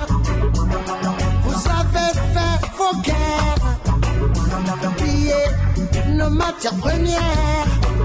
Vous êtes à l'origine de notre misère. Vous êtes l'origine de notre galère. Avec haine et mépris, vous nous avez dit merci. Avec haine et mépris, vous nous avez dit merci. Nous allons chasser. Chasser ces maudits racistes. Chasser ces sales racistes hors de nos terres.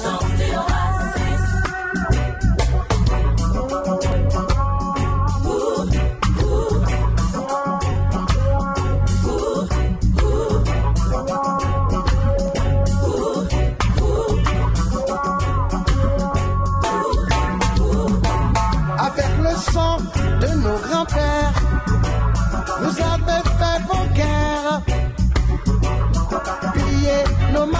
Premières, vous et vos frontières?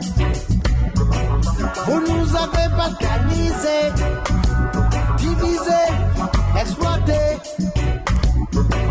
sans oublier les travaux forcés qui n'ont jamais été payés. Nous allons chasser.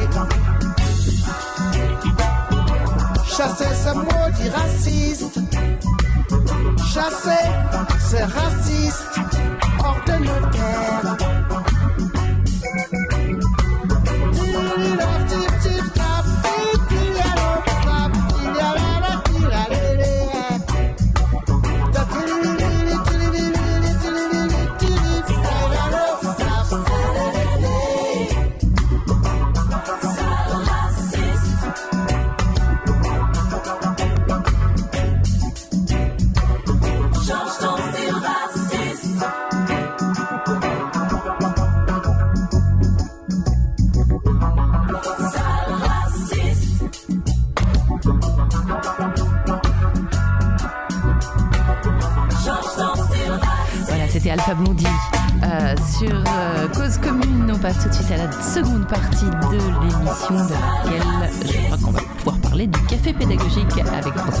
fondateur.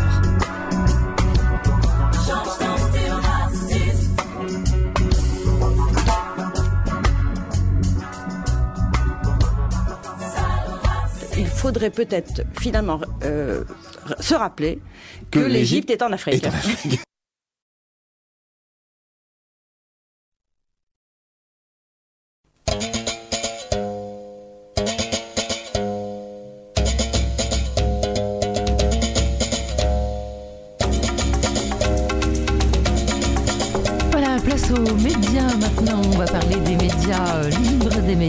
Médias associatifs, des médias dont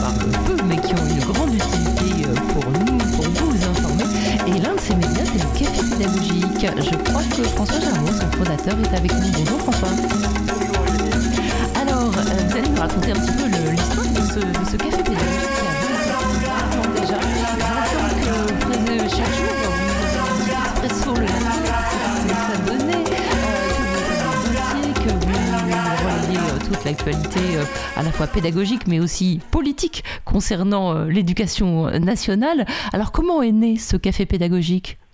Oh, il est né de, rencontres, hein, rencontres d'enseignants au départ, euh, qui souhaitaient euh, avoir une autre actualité de l'école et puis aussi faire connaître euh, le, métier de- d'enseignant, faire connaître les pratiques des enseignants, puisque c'est quand même un métier qui est très, qui est assez décrié hein, dans la société.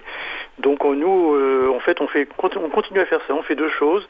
D'une part, l'actualité de l'éducation de façon très journalistique, et puis aussi tous les jours, euh, on met en valeur un, un enseignant ou une enseignante qui fait des choses intéressantes, qu'on juge intéressantes, et on fait connaître comme ça ce qu'est le métier. Voilà. Alors vous dites assez décrit dans la société. Alors c'est vrai que les profs, euh, je suis moi-même fille de prof, hein, donc les profs sont feignants, les profs ont trop de vacances, etc. Mais ceci dit, au moment du confinement, quand les parents ont dû faire l'école à leurs enfants, tout d'un coup ils se sont rendus compte que les profs avaient peut-être quelques compétences. hein. Euh, peut-être que ça a un petit peu relativé les, les, choses, euh, malgré tous les problèmes créés par, par cet enseignement à distance, etc. Peut-être que voilà, la- la vision du métier a peut-être un petit peu évolué dans, la tête des, parents, en tout cas. Puissiez-vous être entendu On a un peu, on a un peu l'impression qu'effectivement il y a eu ça, hein, mais que c'est retombé euh, assez rapidement. Puis là, les difficultés de l'école aujourd'hui avec le Covid, vu la façon dont, c'est géré, euh, recréent des tensions hein, entre les parents et les enseignants, euh, pas à cause de, à cause de la désorganisation en fait de l'école. Voilà, c'est vrai que alors, les, les- les enseignants sont un petit peu euh, les, tampons entre un système qui malheureusement les dépasse et sur le- lequel on y reviendra, mais ils ont à mon avis, enfin ou au vôtre aussi d'ailleurs, de moins en moins de prise et, et d'autonomie de décision. Et puis les parents qui ont parfois des attentes légitimes ou pas d'ailleurs, mais en tout cas qui voilà qui, qui ont, qui ont comme interlocuteur l'enseignant, alors qu'en fait le, le système euh, éducatif de l'éducation nationale euh, est, est très très piloté par le haut. C'est ce que c'est ce que vous dénoncez de manière assez transversale euh, dans l'ensemble des articles qui sont sur votre site. Alors au- aujourd'hui, on a deux, deux, deux articles hein, principaux. Le premier concerne tout à fait ça. Il concerne la crise du Covid, puisque l'école appelle vraiment à l'aide. Je parle de l'école élémentaire, hein, le, le premier degré, l'école primaire, si vous préférez. Euh, on a des taux de Covid dans les écoles qui sont absolument colossaux. C'est inédit. On n'a jamais Ouais. vu ça. Et un protocole qui ne permet pas de le gérer, ce qui fait que ça dégrade énormément euh, l'enseignement. Ça rend les relations entre les parents et les, et les enseignants beaucoup plus difficiles puisque les, les enseignants sont obligés d'effectuer tout un tas de contrôles qui en plus ne servent pas à grand chose. Les parents sont obligés de courir après les tests qui sont parfois très difficiles à avoir, soit impossibles à avoir, même parce que pour les petits, les tout petits de maternelle, on peut pas leur faire faire n'importe quel test non plus. Hein. C'est le test salivaire qui, qui doit s'imposer et il est très difficile à trouver en fait. Hein. Il y a très peu de laboratoires qui le font. Donc euh, là, on est dans l'école est vraiment dans une situation d'urgence et on peut dire que l'institution euh, laisse filer les choses. euh, Ah oui, la- les, dernières consignes, c'était. euh, Enfin, si on devait les, ré- les, les résumer, c'est débrouillez-vous, en quelque sorte. C'est ça. Bon, c'est un peu ça depuis le début du Covid. hein. C'est même tout à fait ça. On a même eu, euh, on, on peut dire au moins un mois où l'institution avait complètement dis- disparu. hein. C'était au, au début du confinement et où les enseignants se sont débrouillés tout seuls, parfois avec les chefs d'établissement, les directeurs, mais tout le reste de l'institution était parti aux fraises.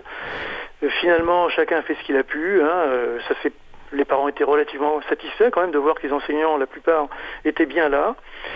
Et euh, aujourd'hui, ben, après la gestion de la crise, ça s'est fait sur le principe de maintenir les écoles ouvertes. Mais aujourd'hui, par exemple, les, les écoles sont officiellement ouvertes, mais en fait, les élèves s'y succèdent de façon perlée, ils disparaissent, ils réapparaissent, les parents passent leur temps à courir après les tests. Enfin, on peut dire quand même que c'est le grand n'importe quoi. Oui, absolument. Et, et bon, on parle de non-fermeture de, de, de classe quand il y a un seul, euh, un seul élève euh, qui, qui, est, qui est touché. Euh, donc ça, ça, ça désorganise un peu les choses et ça crée aussi peut-être une discrimination entre les vaccinés et les non-vaccinés, alors que les enfants n'ont pas à subir de discrimination. C'est l'affaire de leurs parents, en quelque sorte. Et euh, voilà, donc il y a, y a... Et puis bon, parfois, on dit pas de fermeture de classe, mais enfin, quand il n'y a pas les moyens de tester, ben, on est obligé de fermer quand même. Enfin, c'est voilà, c'est c'est- ces consignes, en fait, encore une fois, je vais dire, pour aller dans votre sens, euh, sont, sont un petit peu loin de la réalité de terrain. La, la- la formule officielle, c'est pas fermé ou pas fermé, c'est suspendu. Ah, oui, effectivement, la nuance est intéressante. Voilà, mais bon, c'est- on rit, mais en fait, c'est pas drôle du tout. Puisqu'on a quand même sûr. un département qui a un taux d'incidence supérieur à 2000 dans les, dans les écoles, hein, au niveau Mhm. de- des écoliers de, de 6 à 9 ans, de 6 à 10 ans, pardon. On a euh, la moitié des départements qui sont au-dessus de 1000. Donc, c'est des choses qu'on n'a jamais vues. Et euh, ça continue à monter, à monter, à monter. Mhm. Donc, euh, maintenant, c'est la rentrée qui est menacée euh, s'il ne se passe rien d'ici là. Donc, Ouais. on attend les réactions du ministère. Bon. Euh, les réactions du ministère sont toujours attendues.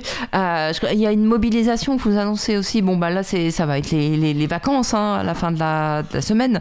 Euh, mais, ça veut dire aussi que, bon, bah, c'est. on- en fait, on a l'impression que le, le gouvernement compte sur les vacances pour apaiser les choses et qu'on verra à la rentrée, quoi. Oui, si on arrive jusqu'aux vacances.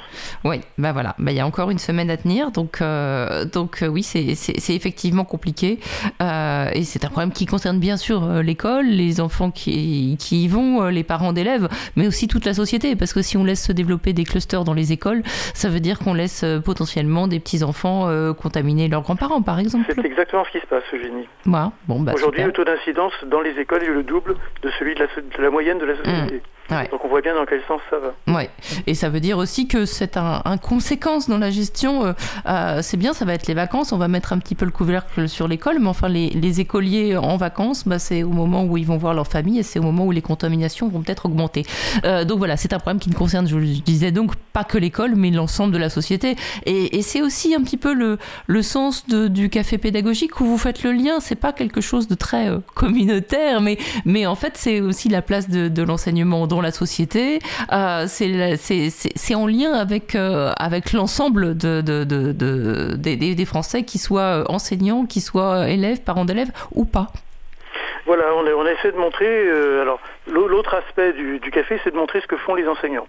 Donc tous les jours, on a un portrait d'enseignant ou d'enseignante. hein. Aujourd'hui, c'est deux profs, euh, c'est assez original. C'est une prof de, de lettres classiques, donc euh, latin-grec, hein, qui travaille avec une prof de physique-chimie dans un collège et réalisent ensemble, font travailler ensemble les élèves sur des thèmes qui leur sont communs. Donc on voit là quelque chose qui est tout à fait interdisciplinaire entre les sciences et les lettres. et qui est tout à fait original. Et ça marche très très bien. Et de, demain, ça va être un autre d'autres exemples euh, en sciences. euh, Mais voilà, elles ont tous le les droit de jours, ça. Elles ont le droit de faire ça, ces deux Ah, jeunes ont, femmes ouais, elles ont tout à fait le droit parce qu'en fait ça donne du sens à leur enseignement. Bien sûr. Et chacune, chacune de leurs disciplines s'y retrouve. hein. Bien sûr. Non, mais je disais ça hein, de manière un peu ironique. Euh, elles ont le droit parce que c'est vrai que euh, on le disait au début de l'émission, il y a aussi euh, ce qui, bon, ça a été particulièrement, particulièrement le cas avec la, la- la- la question des directeurs d'école, mais euh, aussi on a vu au moment de la visite de Macron à Marseille que tout d'un coup il, proposait aux chefs d'établissement de choisir leurs enseignants, Euh, tout ça sous couvert d'expérimentation, mais euh, on a l'impression que l'école et le collège et le lycée devient de plus en plus des petites entreprises en fait, avec un mode de gestion aussi un petit peu du même acabit. C'est le modèle du nouveau management public euh, qui est en train de, s'installer chez nous avec effectivement des supérieurs hiérarchiques immédiats dotés de super pouvoirs et vous allez voir, euh, demain on va reparler de ça, ça va revenir très fort, ça va rentrer dans la campagne des présidentielles, c'est ce que Emmanuel Macron avait déjà fait à propos de Marseille, hein, mais là il y a d'autres acteurs qui vont rentrer dans la danse, c'est quelque chose qui n'est pas fini. Effectivement, moi je sais, euh, en tant que journaliste, je fais tous les ans la rentrée scolaire, donc je la fais parfois dans des écoles, parfois dans le second degré, ça dépend des, années. Je vois bien quand même comment ça se passe. Euh, une rentrée dans le premier degré, c'est pas du tout comme dans le second degré. Dans le second degré, une rentrée, c'est une grande messe où le chef d'établissement parle et tout le monde attend que ça se termine. Et dans, dans le premier degré, il n'y a pas de supérieur hiérarchique. Le directeur, jusque maintenant, n'est pas un supérieur hiérarchique. Et donc, euh, lors de la rentrée, les profs parlent de leurs problèmes et ils s'entraident. Les problèmes sont mis sur la table, donc ils peuvent être résolus. Dans le second degré, à partir du moment où il y a un supérieur hiérarchique, plus personne n'a de problème. Les problèmes ne sont jamais traités. Voilà, donc euh, je veux dire, ce modèle-là n'est pas du tout efficace, mais c'est le modèle qu'on est en train de, de mettre en place, effectivement. Et à chaque fois, sous couvert aussi euh, de, de- de solutions à un problème, euh, qui, bon, par exemple, pour ce qui est des directeurs d'école, le, le- le déclencheur a été euh, le, suicide de, Christine Renon. Une, une, une- Voilà, et donc du coup, ça a été instrumentalisé pour, pour dire mais on va vous donner plus de pouvoir alors qu'il voulait juste euh, plus de temps et plus de moyens. Euh, à chaque fois, il y a une réponse à côté, mais qui fait semblant d'être la bonne. En fait, c'est une stratégie un petit peu bizarre du ministère Blanquer. Ben, Il y, a- un- modèle, hein, c'est le modèle du nouveau management public qui est en train de s'installer dans l'école, qui s'est déjà installé dans d'autres pays où il n'a pas fait ses preuves. On est même ils ont tendance à revenir en arrière, voire même à revenir fortement en arrière. hein. En Europe, c'est en Suède où ça avait été le, installé de la façon la plus forte. Ça avait donné des résultats tellement désastreux que même l'OCDE a demandé à la Suède de faire marche arrière. Donc c'est pour dire. Mais ce modèle-là est en train d'arriver en France avec 20 ans de retard. Et il y a beaucoup de beaucoup d'acteurs institutionnels, il n'y a pas que, que Jean-Michel Blanquer, qui poussent à son installation.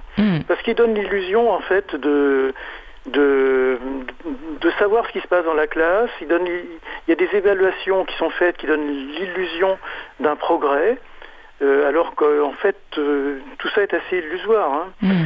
Et ceci dit, il y aurait bien besoin que l'école française fasse des progrès, ça c'est certain. Mais c'est pas par des recettes de management qu'elle va faire des progrès. Il faudrait avoir. euh, la question, c'est pas de faire des progrès, c'est de faire des progrès là où il y a besoin d'avoir des progrès, c'est-à-dire sur les enfants les plus défavorisés, d'arrêter de les ghettoiser dans des écoles où ils sont tous ensemble, d'avoir plus de mixité sociale. Enfin, voilà, c'est un Mais il n'y a pas la carte scolaire pour ça, dans l'idéal? Euh, la carte scolaire, vous savez bien qu'il y a aussi euh, une ghettoisation qui, qui existe au niveau de l'habitat, hein, qui, qui fait que la carte scolaire n'est pas non plus la seule solution. Euh, donc c'est plus complexe que ça. Il faudrait avoir une politique sociale d'aide aux plus défavorisés.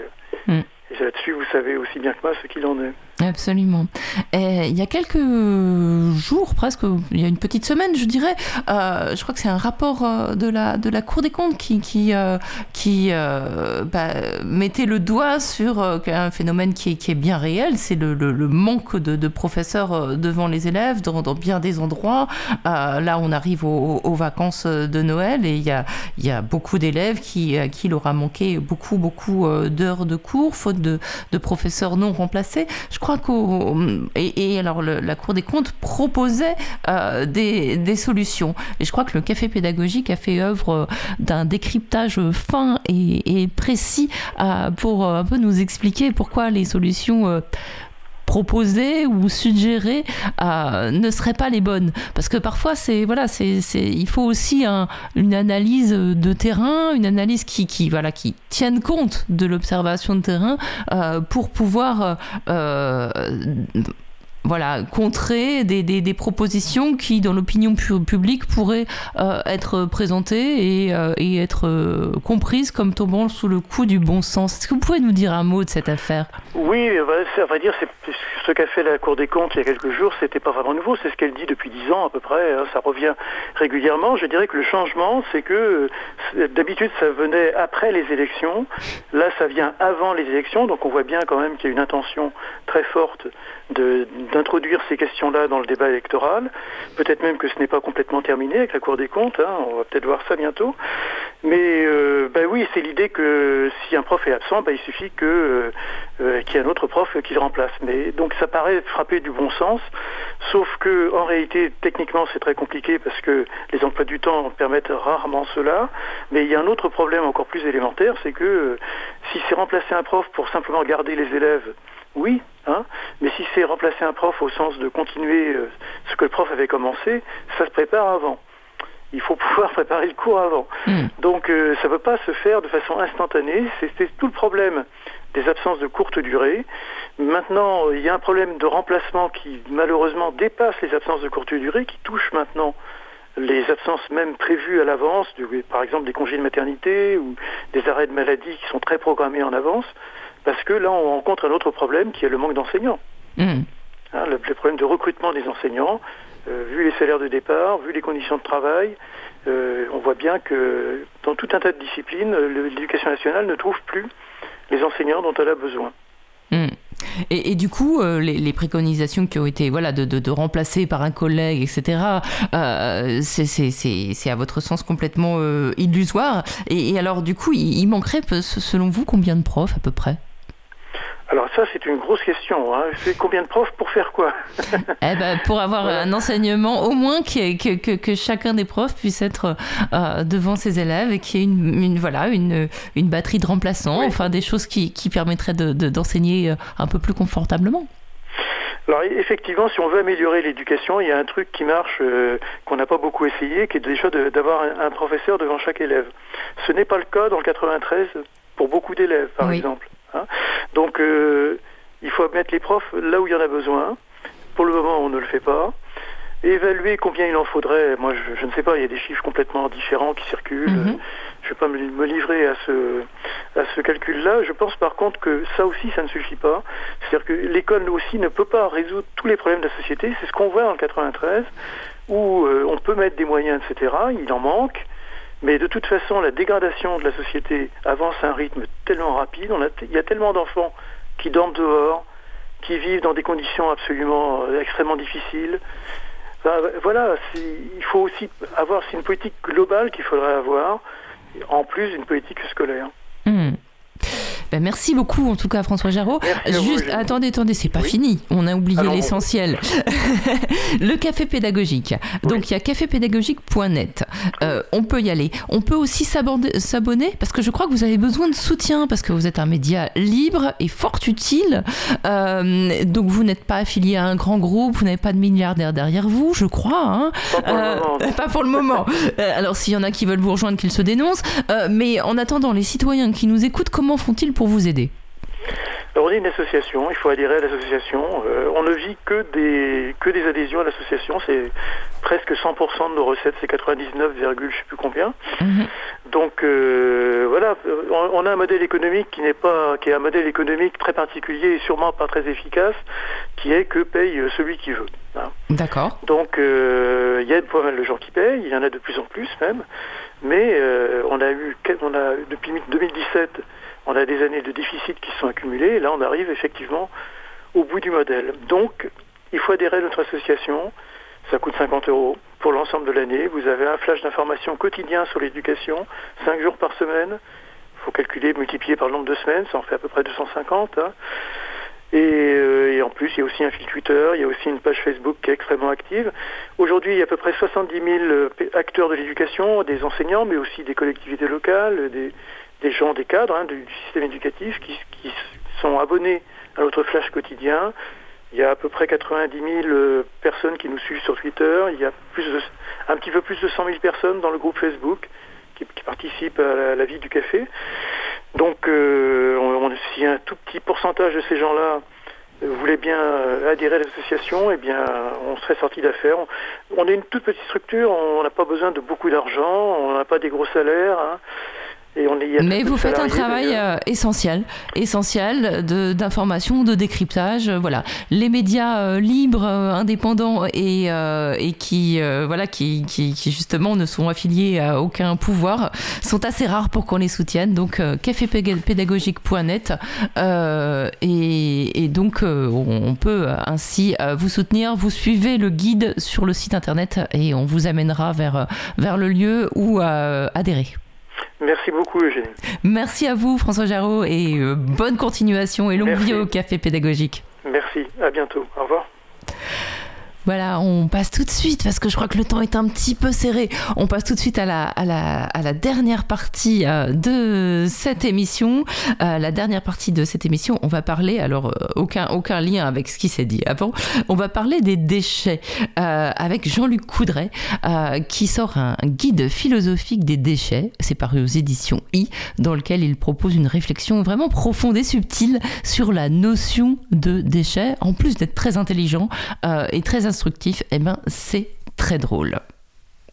Jean-Luc Coudray, l'auteur du guide philosophique des déchets.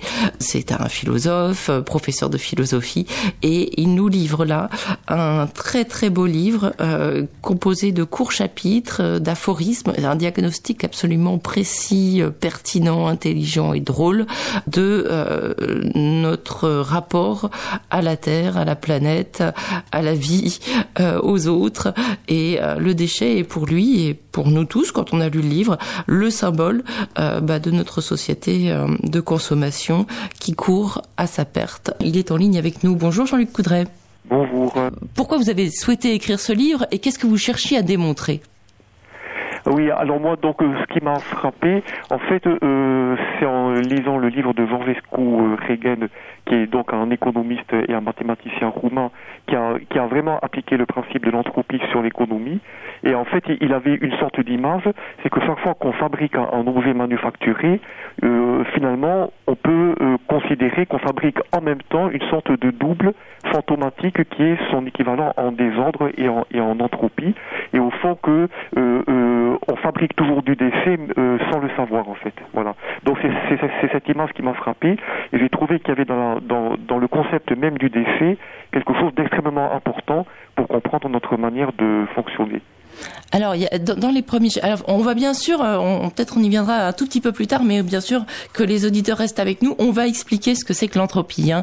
Mais oui, euh, dans les dans les premiers chapitres, euh, vous parlez de, de, de, la nature, de la, vous partez de la cellule quasiment, et vous nous dites, bah, à partir du moment où il y a un extérieur et un intérieur, il y a des choses qui sont rejetées de l'intérieur vers l'extérieur, et on peut appeler ça des déchets. Oui, voilà, c'est ça. Donc je parle vraiment de, la définition du déchet qui suppose toujours une structure et cette structure va produire quelque chose qui ne peut pas s'assimiler à l'intérieur de la structure. Donc ça va être éjecté à l'extérieur de la structure, ce qui suppose qu'il y a un intérieur avec une frontière et en extérieur. Voilà. Donc euh, euh, et ensuite, bon la, deuxième conclusion, c'est que au fond, chaque fois qu'on parle de structure, on, s'aperçoit qu'on tombe sur quelque chose de vivant. Ce qui est structuré, c'est en général des organismes vivants en fait. Et que donc euh, nous, en tant que usine à fabriquer des objets, on est aussi une sorte de méga structure. Sauf que comme on a couvert la totalité du territoire de la planète, on est une structure qui n'a plus d'extérieur. Et c'est là où... Voilà, c'est là que le bas blesse, c'est qu'en en fait, les déchets sont jetés à l'intérieur même de la structure. Voilà. Et vous nous rappelez aussi une chose très très importante, c'est que nous sommes des parasites. Alors voilà, alors ça c'est c'est quelque chose qu'il faut absolument comprendre, c'est que euh, le phénomène extraordinaire qui se passe sur Terre, c'est la photosynthèse, car euh, en réalité euh, notre seule source d'énergie extérieure au système planétaire, c'est le Soleil qui vient alimenter donc l'énergie de la vie, et cette énergie n'est récupérée que par le principe de la photosynthèse qui est réalisée alors donc par les arbres, mais aussi par le plancton marin. Et en fait, tout le reste de la vie, que ce soit les animaux ou les humains, on est tous des parasites des arbres. On est, on est tous des parasites de cette photosynthèse, puisque nous, après, on va s'alimenter de végétaux et les animaux vont se manger les uns les autres. Donc toute cette structure de la vie n'est au fond qu'un énorme développement qui n'est possible que parce qu'il existe cette fameuse photosynthèse. Donc euh, en gros, on est les parasites des salades. Donc c'est important ben, de préserver évidemment le, les arbres et, la, et le plancton marin. L'énergie fossile, euh, eh bien c'est de l'énergie solaire fossilisée, ce que vous nous dites. Ce sont des réserves. Euh, voilà, voilà c'est ça, parce qu'au fond tout ce qui est euh, charbon, ça vient des forêts. Tout ce qui est pétrole, ce sont aussi des pétréfactions de forêts. Donc en fait, on a une sorte de capital solaire qui s'est concentré dans le sous-sol et, notre civilisation, parce que on parle toujours du génie humain avec cette technique extraordinaire qui nous permet de faire des prodiges, mais on oublie toujours que ces prodiges, sont alimentés par une énergie qui est assez extraordinaire. C'est un concentré d'énergie solaire qui est euh, dans le sous-sol. Mais au fond, ça, c'est le capital. C'est-à-dire qu'au lieu de vivre sur notre revenu, qui est, qui est, le salaire que nous verse le soleil quotidiennement avec son, euh, son débit, on vit sur notre capital, donc on vit sur quelque chose qui n'est pas durable, en fait. Voilà. Mm-hmm. Mais c'est toujours de l'énergie solaire. C'est toujours de l'énergie solaire. Et la différence entre les hommes et les animaux, alors, on n'est pas tout à fait le même genre de parasites. Parce que nous, on dépense plus euh, que qu'il ne faudrait. Voilà, c'est ça. Donc en fait, fait la, euh, donc euh, euh, si on voulait un petit peu parler de l'entropie, alors qui est, qui est une, enfin c'est la deuxième loi de la thermodynamique. Donc c'est en fait cette tendance qui est majeure dans l'univers d'un milieu clos à évoluer en gros de l'ordre vers le désordre en fait. Mhm. Sauf que la Terre n'est pas un milieu complètement clos, il est heureusement ouvert sur euh, le, le, Soleil en fait. Mais euh, cette entropie que l'activité vivante crée, parce que le fait de vivre, ça crée euh, du désordre même à l'intérieur de nos organismes, on est obligé de la réparer en consommant de l'ordre, c'est-à-dire une énergie utilisable, notamment donc l'énergie solaire par la photosynthèse. donc ce qui veut dire qu'en réalité, on a en gros, on pourrait dire une sorte de cadence de vie qui nous est offerte et nous, comme on pompe de l'énergie solaire concentrée, on vit au-dessus de nos moyens, on vit plus vite, et on est en fait en, train d'accumuler du désordre, c'est-à-dire quelque chose d'irréversible. On va plus vite que la capacité de réparation que nous offre le, flux de l'énergie solaire. Voilà. Et, et c'est vrai que si on regarde l'évolution de la vie il a fallu quand même 4 milliards d'années pour arriver aux organismes que nous sommes, donc c'est quand même relativement lent en fait. Et nous, on va à une vitesse effrayante et on va, beaucoup trop vite. C'est pour, pour, ça, qu'on n'a pas d'autre choix de revenir à une sorte de, disons, de lenteur. Euh, alors voilà, il y a la notion d'irréversibilité euh, qui, est donc cette, deuxième loi euh, qui fait que on va vers la catastrophe. Euh, mais euh, ceci dit, les tenants du progrès vous direz que euh, avec les progrès de la science, on va pouvoir rendre rendre les choses quasi réversibles. Alors voilà, là donc en fait notre, grande illusion, c'est de croire que la technologie va euh, tout sauver, et c'est là que cette loi de, l'entropie intervient, c'est que chaque fois qu'on fabrique quelque chose, on crée toujours du désordre et on crée de euh, l'irréversible, et ça, ça c'est vraiment une loi de la thermodynamique. Donc c'est complètement illusoire de penser que les solutions techniques vont euh, résoudre cette grande affaire de l'entropie et du désordre sur la planète Terre. On n'a pas d'autre choix que de travailler avec, disons, une certaine lenteur. En fait. Oui, donc vous, vous, prenez très clairement une certaine forme de décroissance avec tout ce qu'on peut mettre euh, derrière, enfin en tout cas de modération. Ah, mais est-ce que vous pensez pas que, vu que le désordre est quand même assez mal réparti euh, sur la sur la sur la planète, parce que même s'il n'y a pas d'intérieur et d'extérieur, il y a quand même des endroits euh, qui, qui, qui, où se concentre le désordre. Où est concentré le désordre oui. alors justement, quand on parle de décroissance, bon, c'est un, un mot très général. Euh, en réalité, il faut concentrer évidemment la décroissance euh, euh, chez les pays riches, chez les pays qui créent évidemment le plus de, déchets et le plus d'irréversibles, pour permettre justement à des pays qui ont un impact sur la planète très très faible de pouvoir quand même améliorer leur niveau de vie, voilà, en termes de nourriture, d'éducation.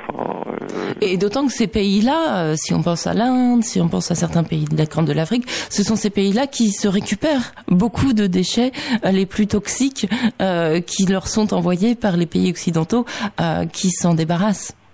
Alors voilà, alors euh, c'est sûr qu'on vit dans une sorte d'illusion parce qu'on délocalise la pollution et on délocalise euh, l'entassement des déchets. Bon, bah, il y a des montagnes de pneus en Afrique. Le, euh, jusqu'ici, c'était la Chine qui gérait une énorme partie des déchets de l'Europe.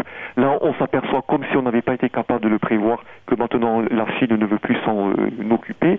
Et nous, on a des belles campagnes. Enfin, je me, je me souviens d'une Chinoise qui était venue en France qui me disait ce que j'apprécie chez vous, c'est le ciel bleu. Et en interrogeant, euh, elle n'avait pas de ciel bleu chez elle parce que c'était tellement pollué qu'elle ne voyait plus jamais le ciel bleu. Mais c'est au fond parce que c'est eux qui supportent notre niveau de vie et, et, et notre consommation. Donc c'est quelque chose de complètement illusoire en fait.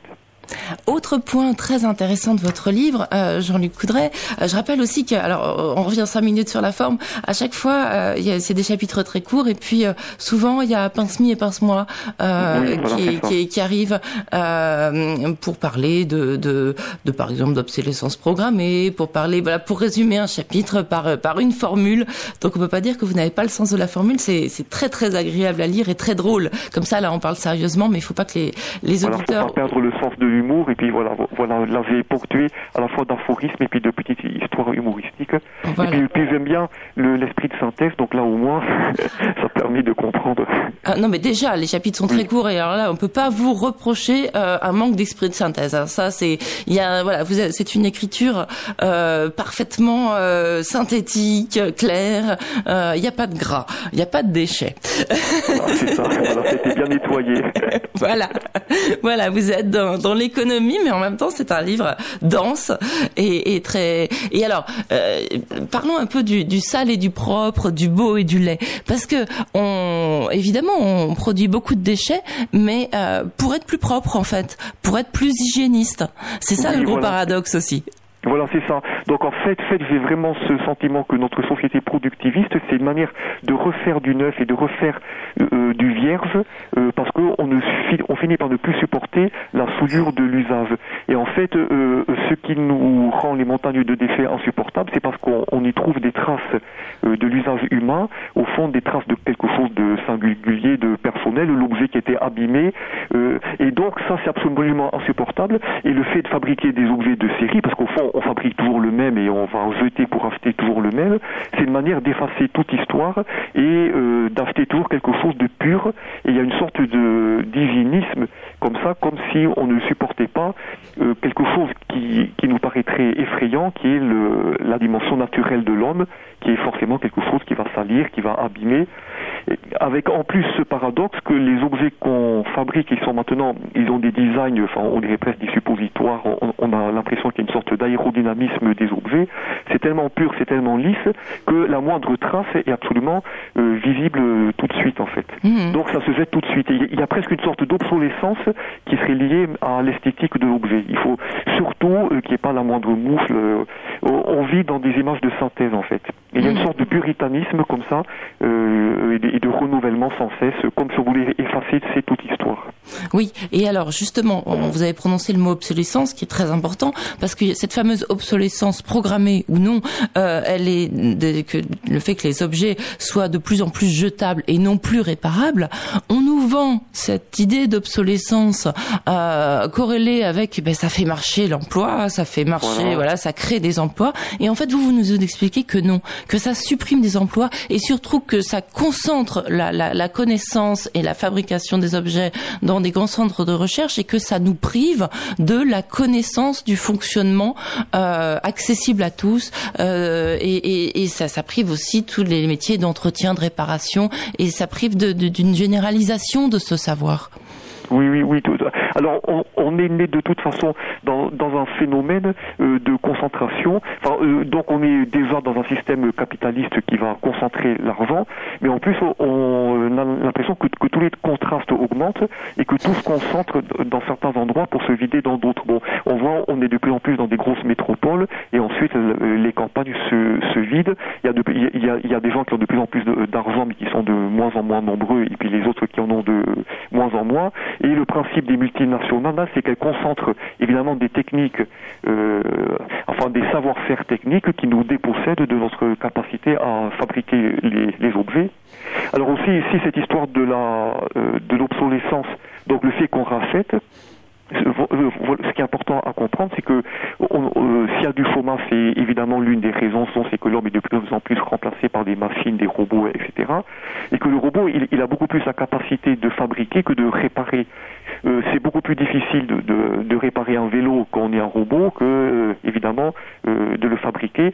Donc, c'est aussi une source d'exclusion de l'humain que de produire toujours du neuf en fait. Voilà. On est vraiment euh, voilà voilà et dans ce système donc de l'obsolescence programmée qui va euh, donc doper l'économie, on est en fait euh, dans une sorte de paradoxe, c'est-à-dire qu'on va produire des déchets, mais au lieu que le déchet soit exclu à l'extérieur du système, il finit par devenir la référence qui va structurer le système. C'est-à-dire que c'est parce qu'on fait du déchet qu'on fait fonctionner notre économie. Et de la même manière, c'est parce que on va créer du chômage et qu'on va exclure des humains, qu'on va pouvoir ensuite faire un, chantage euh, à l'emploi et puis donc casser le code, du travail. Et donc tout, notre système de législation va être structuré par le fait qu'on met des gens euh, à l'extérieur, qu'on crée au fond des déchets humains. Et au fond, c'est le déchet qui devient la référence qui va structurer euh, tout notre fonctionnement économique jusqu'au jusqu'à la dimension quasi culturelle. En fait. Hmm. Et, là, vous, là, on parle des, des chômeurs, par exemple. Alors c'est vrai que euh, associer le mot déchet au mot chômeur, ça peut paraître insultant, mais quand on vous lit, on comprend que c'est cette société-là qui les assigne à cette position. Et pareil pour euh, pour les vieux.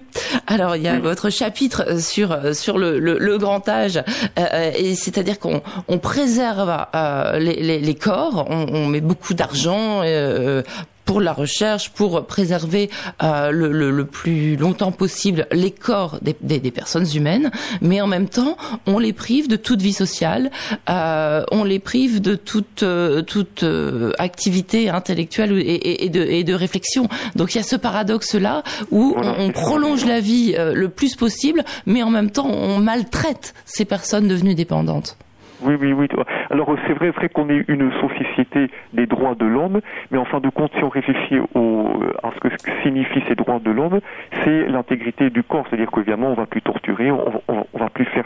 Mais, mais au final, euh, on, on, finit par exclure les personnes, donc, donc les vieux. Parce que, alors bon, euh, aujourd'hui, on dit vent du troisième âge, etc. J'ai fait exprès de dire vieux parce que c'est quelque chose qui est péjoratif euh, dans le vocabulaire euh, aujourd'hui. Au fond, ils sont exclus, ils sont, ils sont parqués, ils, sont mis en dehors, et, à force de soigner les corps, on finit par euh, torturer les esprits qui, se retrouvent, trouvent dans des situations, voilà, extrêmement difficiles, qui n'auraient pas été envisageables autrefois. Voilà. Et il y a ce paradoxe que vous relevez. Alors j'aime beaucoup ce chapitre. Euh, voilà, vous dites on vante la jeunesse tout en fabriquant des vieux. Euh, vous parlez des publicités qui vendent la jeunesse et des vieux qui, qui se multiplient dans les rues. voilà, c'est ça Voilà. Et, et, et en même temps, euh, voilà, vous vous surtout vous vous vous donnez une euh, une petite euh, une alerte et vous dites méfions-nous. Si vous pensez, si nous pensons être du côté des forts, un jour chacun pourrait être vieux et dépendant des structures médicale et palliative, à la fois exclue et intégrée. Il vivrait alors l'expérience de la contradiction. Voilà, ça c'est une petite citation de vous et j'aime beaucoup parfois. Euh, voilà, je, vous, vous parlez de, de, ces vieux abandonnés et en même temps qui sont toute l'attention de l'industrie pharmaceutique, mais abandonnés en même temps dans leurs EHPAD. Eh bien, ça, ça peut et ça risque d'arriver vraiment à tout le monde. Voilà, à chacun d'entre nous. Donc, euh, à un moment, euh, l'accumulation d'argent ne suffira pas à se prémunir de ce système qui finalement nous rattrape tous. C'est ce que vous dites aussi, c'est-à-dire voilà, que voilà, on a se retrouver exclu à un moment ou à un autre. En fait. Voilà.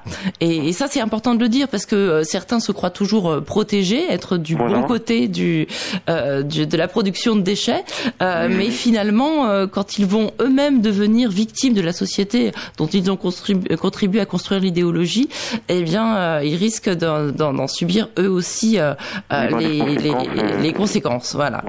voilà d'un point de vue différent. D'un point de vue assez, assez, différent. Et alors, il y a tout un chapitre aussi sur le beau et le lait. Oui. Alors effectivement, alors euh, je pense qu'on finit par avoir une culture de la laideur. Et, je crois que la laideur, c'est alors bon déjà, euh, il faut quand même reconnaître que euh, le beau n'a pas été inventé par l'homme, puisque la beauté existait avant l'homme dans la nature. Nous, ce qui nous est propre, c'est d'avoir inventé la laideur. Mhm. Et cette laideur, euh, d'où elle vient Donc elle, vient d'une sorte d'utilitarisme le plus plat. Hein, ce qui est laid, ce sont ces résidences qui sont complètement fonctionnelles, com- complètement rationalisées. Et je crois qu'on finit par trouver une beauté à cette laideur parce que ça exprime notre rationalité, donc notre puissance technique. Il y a une sorte de euh, fascination devant la laideur et ça représente aussi une forme d'artificialité, peut-être qui, qui exprime notre peur de la nature. Donc on, on finit vraiment par avoir une culture de la laideur qui finit par se retrouver alors vraiment exprimée dans les productions euh, de l'art contemporain, alors l'art conceptuel, l'art contemporain, où là on s'aperçoit qu'il y a énormément d'œuvres euh, qui, qui sont en fait simplement des déchets, alors des accumulations de déchets, euh, alors ça peut être des, dans des pots chirurgicaux, il y a des machines hein, comme euh, ils disent, à fabriquer de la merde humaine. Donc, alors c'est sûrement une prouesse scientifique, mais au final c'est toujours pour faire du, du caca. Et c'est vrai. Alors après, euh, l'art contemporain, euh, je pense qu'on peut y trouver des métaphores, mais qui à mon avis sont presque involontaires de la part des, des, des artistes. Mais ces, ces déchets, ils sont souvent mis en colonne, ils sont mis en rangée, ils sont, ils sont artificiellement structurés. Et c'est presque, alors là, moi, je peux y voir une métaphore, effectivement, du déchet qui nous structure ou du retour du déchet euh, dans la structure du, du système qui est exprimé par l'art euh, contemporain.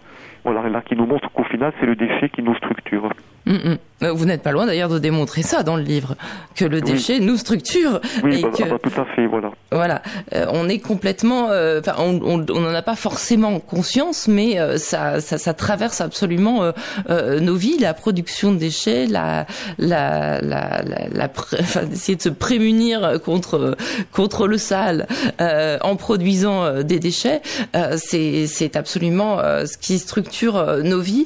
Et donc, euh, mis à part le, la, décroissance que, bien sûr vous prenez, cette prise de conscience, euh, parce que c'est ça, on sort de ce livre en disant, bon, avec le plaisir d'avoir compris des choses, parce que ça, vous êtes un excellent pédagogue, et puis aussi en se disant, mais mince, alors que faire individuellement?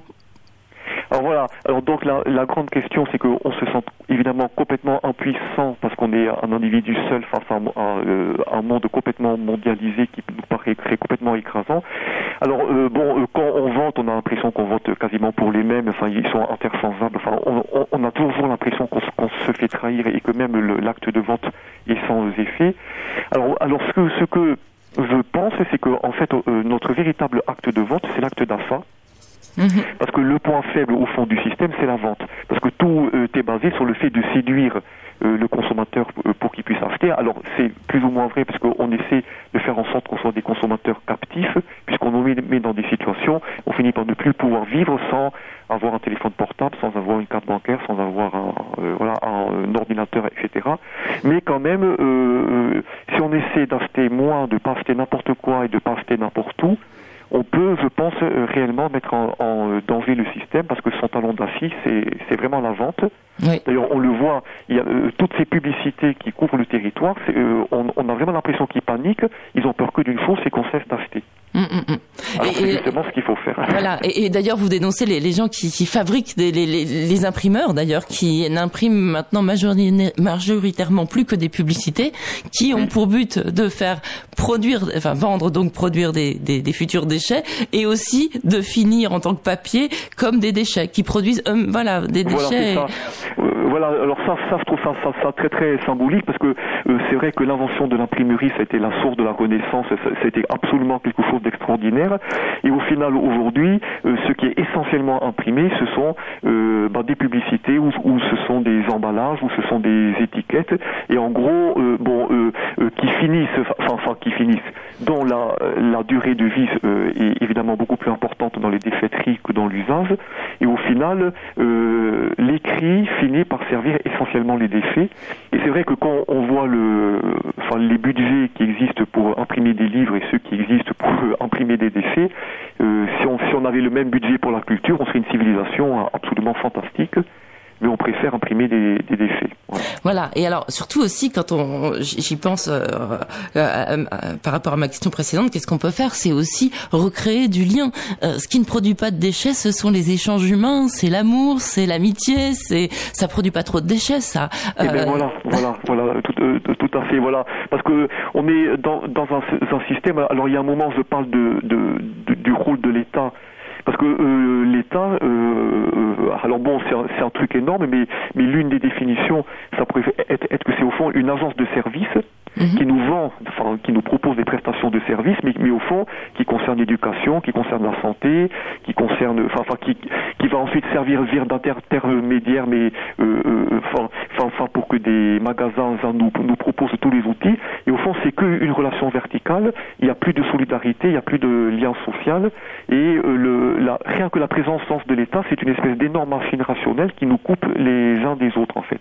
Et, et, et, qui nous rend, rend complètement dépendants. Alors c'est vrai que je crois qu'une société alternative, ce serait quand même à un niveau local de recréer effectivement euh, un lien social. Et là, on pourrait aussi se partager les, affaires. Si je prête mon marteau au voisin, on n'est pas obligé d'avoir un marteau euh, dans chaque maison ou une tenaille dans chaque maison. Et puis si au passage l'un apprend à s'en servir à l'autre, c'est pas mal non plus. Et c'est pas mal non plus parce que voilà, là on crée de l'amitié, euh, et puis on peut puis on crée du savoir euh, qui ne se voilà qui a la, le, savoir à la à la bonne idée euh, de ne pas se perdre quand il est il est, il est transmis à quelqu'un d'autre. Euh, voilà, c'est c'est toujours intéressant. oui oui tout à fait la transmission c'est important. C'est sans perte puisque une idée ne se perd pas quand on la donne. Voilà, donc c'est là on a on a une voilà une un embryon de, de, de ce qui pourrait nous aider à prendre conscience qu'on peut faire autrement puisqu'il y a des domaines où euh, la production de déchets n'existe pas, c'est la relation humaine. C'est la relation humaine, oui, oui. Voilà. Et ça, ça, ça c'est aussi très présent, bien sûr, dans votre livre, euh, parce que c'est un livre, euh, voilà, qui commence par un côté très physique, très factuel, et puis qui devient tout de suite, à partir de la page zéro à peu près, très politique. donc, voilà. C'est parce qu'au final, c'est ça, ça. Je, je, termine un peu, peu sur cette idée que, que le, le, le défi ultime, c'est en fait c'est le sujet humain euh, c'est la sensibilité, c'est la liberté. Euh, euh, voilà, c'est vraiment l'humain en tant que sujet qui est qui est jeté au final. Parce que dans un monde qui est concurrentiel, pour être concurrents les uns des autres, il faut qu'on soit au fond tous comparables, donc tous équivalents. Voilà, on est d'une certaine manière cloné par le système. Si on a chacun une, une singularité, du coup, on collabore. On n'est pas concurrent, on n'est pas rivaux. On a chacun une différence, quelque chose de singulier que qu'on peut apporter. On peut aussi euh, entendre ce que l'autre nous apporte. Et là, ben, c'est le sujet humain qui est restauré, je dirais, dans sa pluridimensionnalité, au lieu d'être des sortes de, de machines à, alors justement, des machines à consommer, parce que on parle beaucoup de société de consommation. Alors là, je veux parler de la fin, mhm. mais en fait, on est plus une société enfin c'est ce que j'essaie de dire, une société d'achat que de consommation. Mm. Parce qu'en fait, il faut du temps pour consommer, pour euh, avoir le temps de l'usage. On n'a plus le temps. Donc on ne consomme pas, on achète simplement. Oui, oui. Et on accumule. Et, on accumule.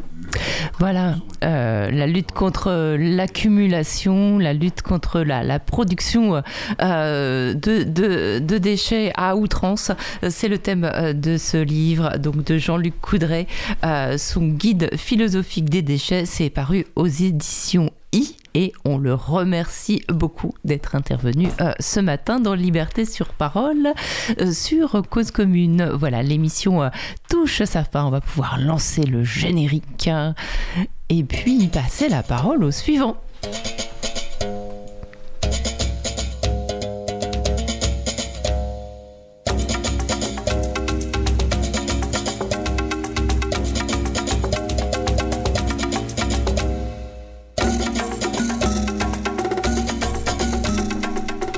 Un grand merci à Gilles Brézard, sans qui cette émission n'aurait pas pu être possible, puisque c'est lui qui est aux manettes ce matin, comme tous les lundis matins avec moi d'ailleurs. Un grand merci également à Stéphane Dujardin, qui n'est jamais très loin. Et il est temps pour moi de laisser la parole à Jérôme Sorel pour Rayon Libre. Jérôme, euh, avec qui roulez-vous aujourd'hui? Bonjour Eugénie. Alors aujourd'hui, on va rouler avec Volcan, qui est un apiculteur parisien et il a choisi de faire son métier et d'exercer son métier avec un vélo cargo. Donc qui va nous raconter si c'est facile, difficile de un d'être apiculteur parisien et deux si euh, le vélo cargo à Paris est vraiment une solution adaptée pour exercer son métier. Ah ah, est-ce que la ruche est dans le vélo? Ça, on le saura en vous écoutant. Nous le racontera. Voilà. Merci Jérôme. Merci, Bonne Eugénie. émission. Merci beaucoup.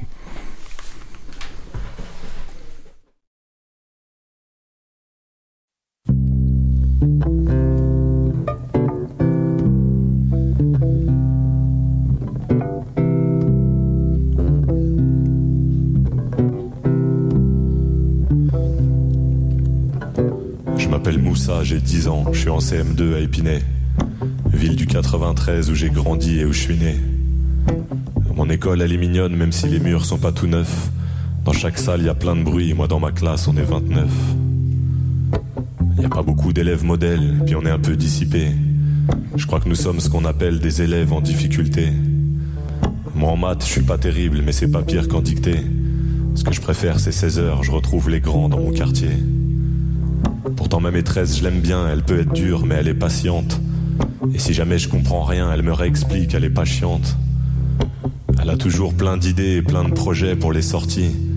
Mais on a que deux quarts par an qui sont prêtés par la mairie. Je crois que mon école, elle est pauvre, on n'a pas de salle informatique. On a que la cour et le préau pour faire de la gymnastique. À la télé, j'ai vu que des classes faisaient du golf en EPS.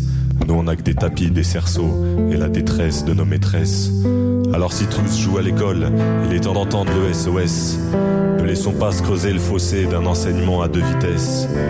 Au milieu des tours, il y a trop de pions dans le jeu d'échecs scolaires. Laissons pas nos rois devenir fous dans des défaites spectaculaires. L'enseignement en France va mal, personne peut nier la vérité. Les zones d'éducation prioritaires ne sont pas des priorités. Les classes sont surchargées, pas comme la paye des profs minés. Et on supprime des effectifs dans des écoles déjà en apnée. Au contraire, faut rajouter des profs et d'autres métiers qui prennent la relève. Dans les quartiers les plus en galère, créer des classes de 15 élèves. Ajouter des postes d'assistants ou d'auxiliaires qui aient d'autres devoirs, qui connaissent les parents et accompagnent les enfants les plus en retard.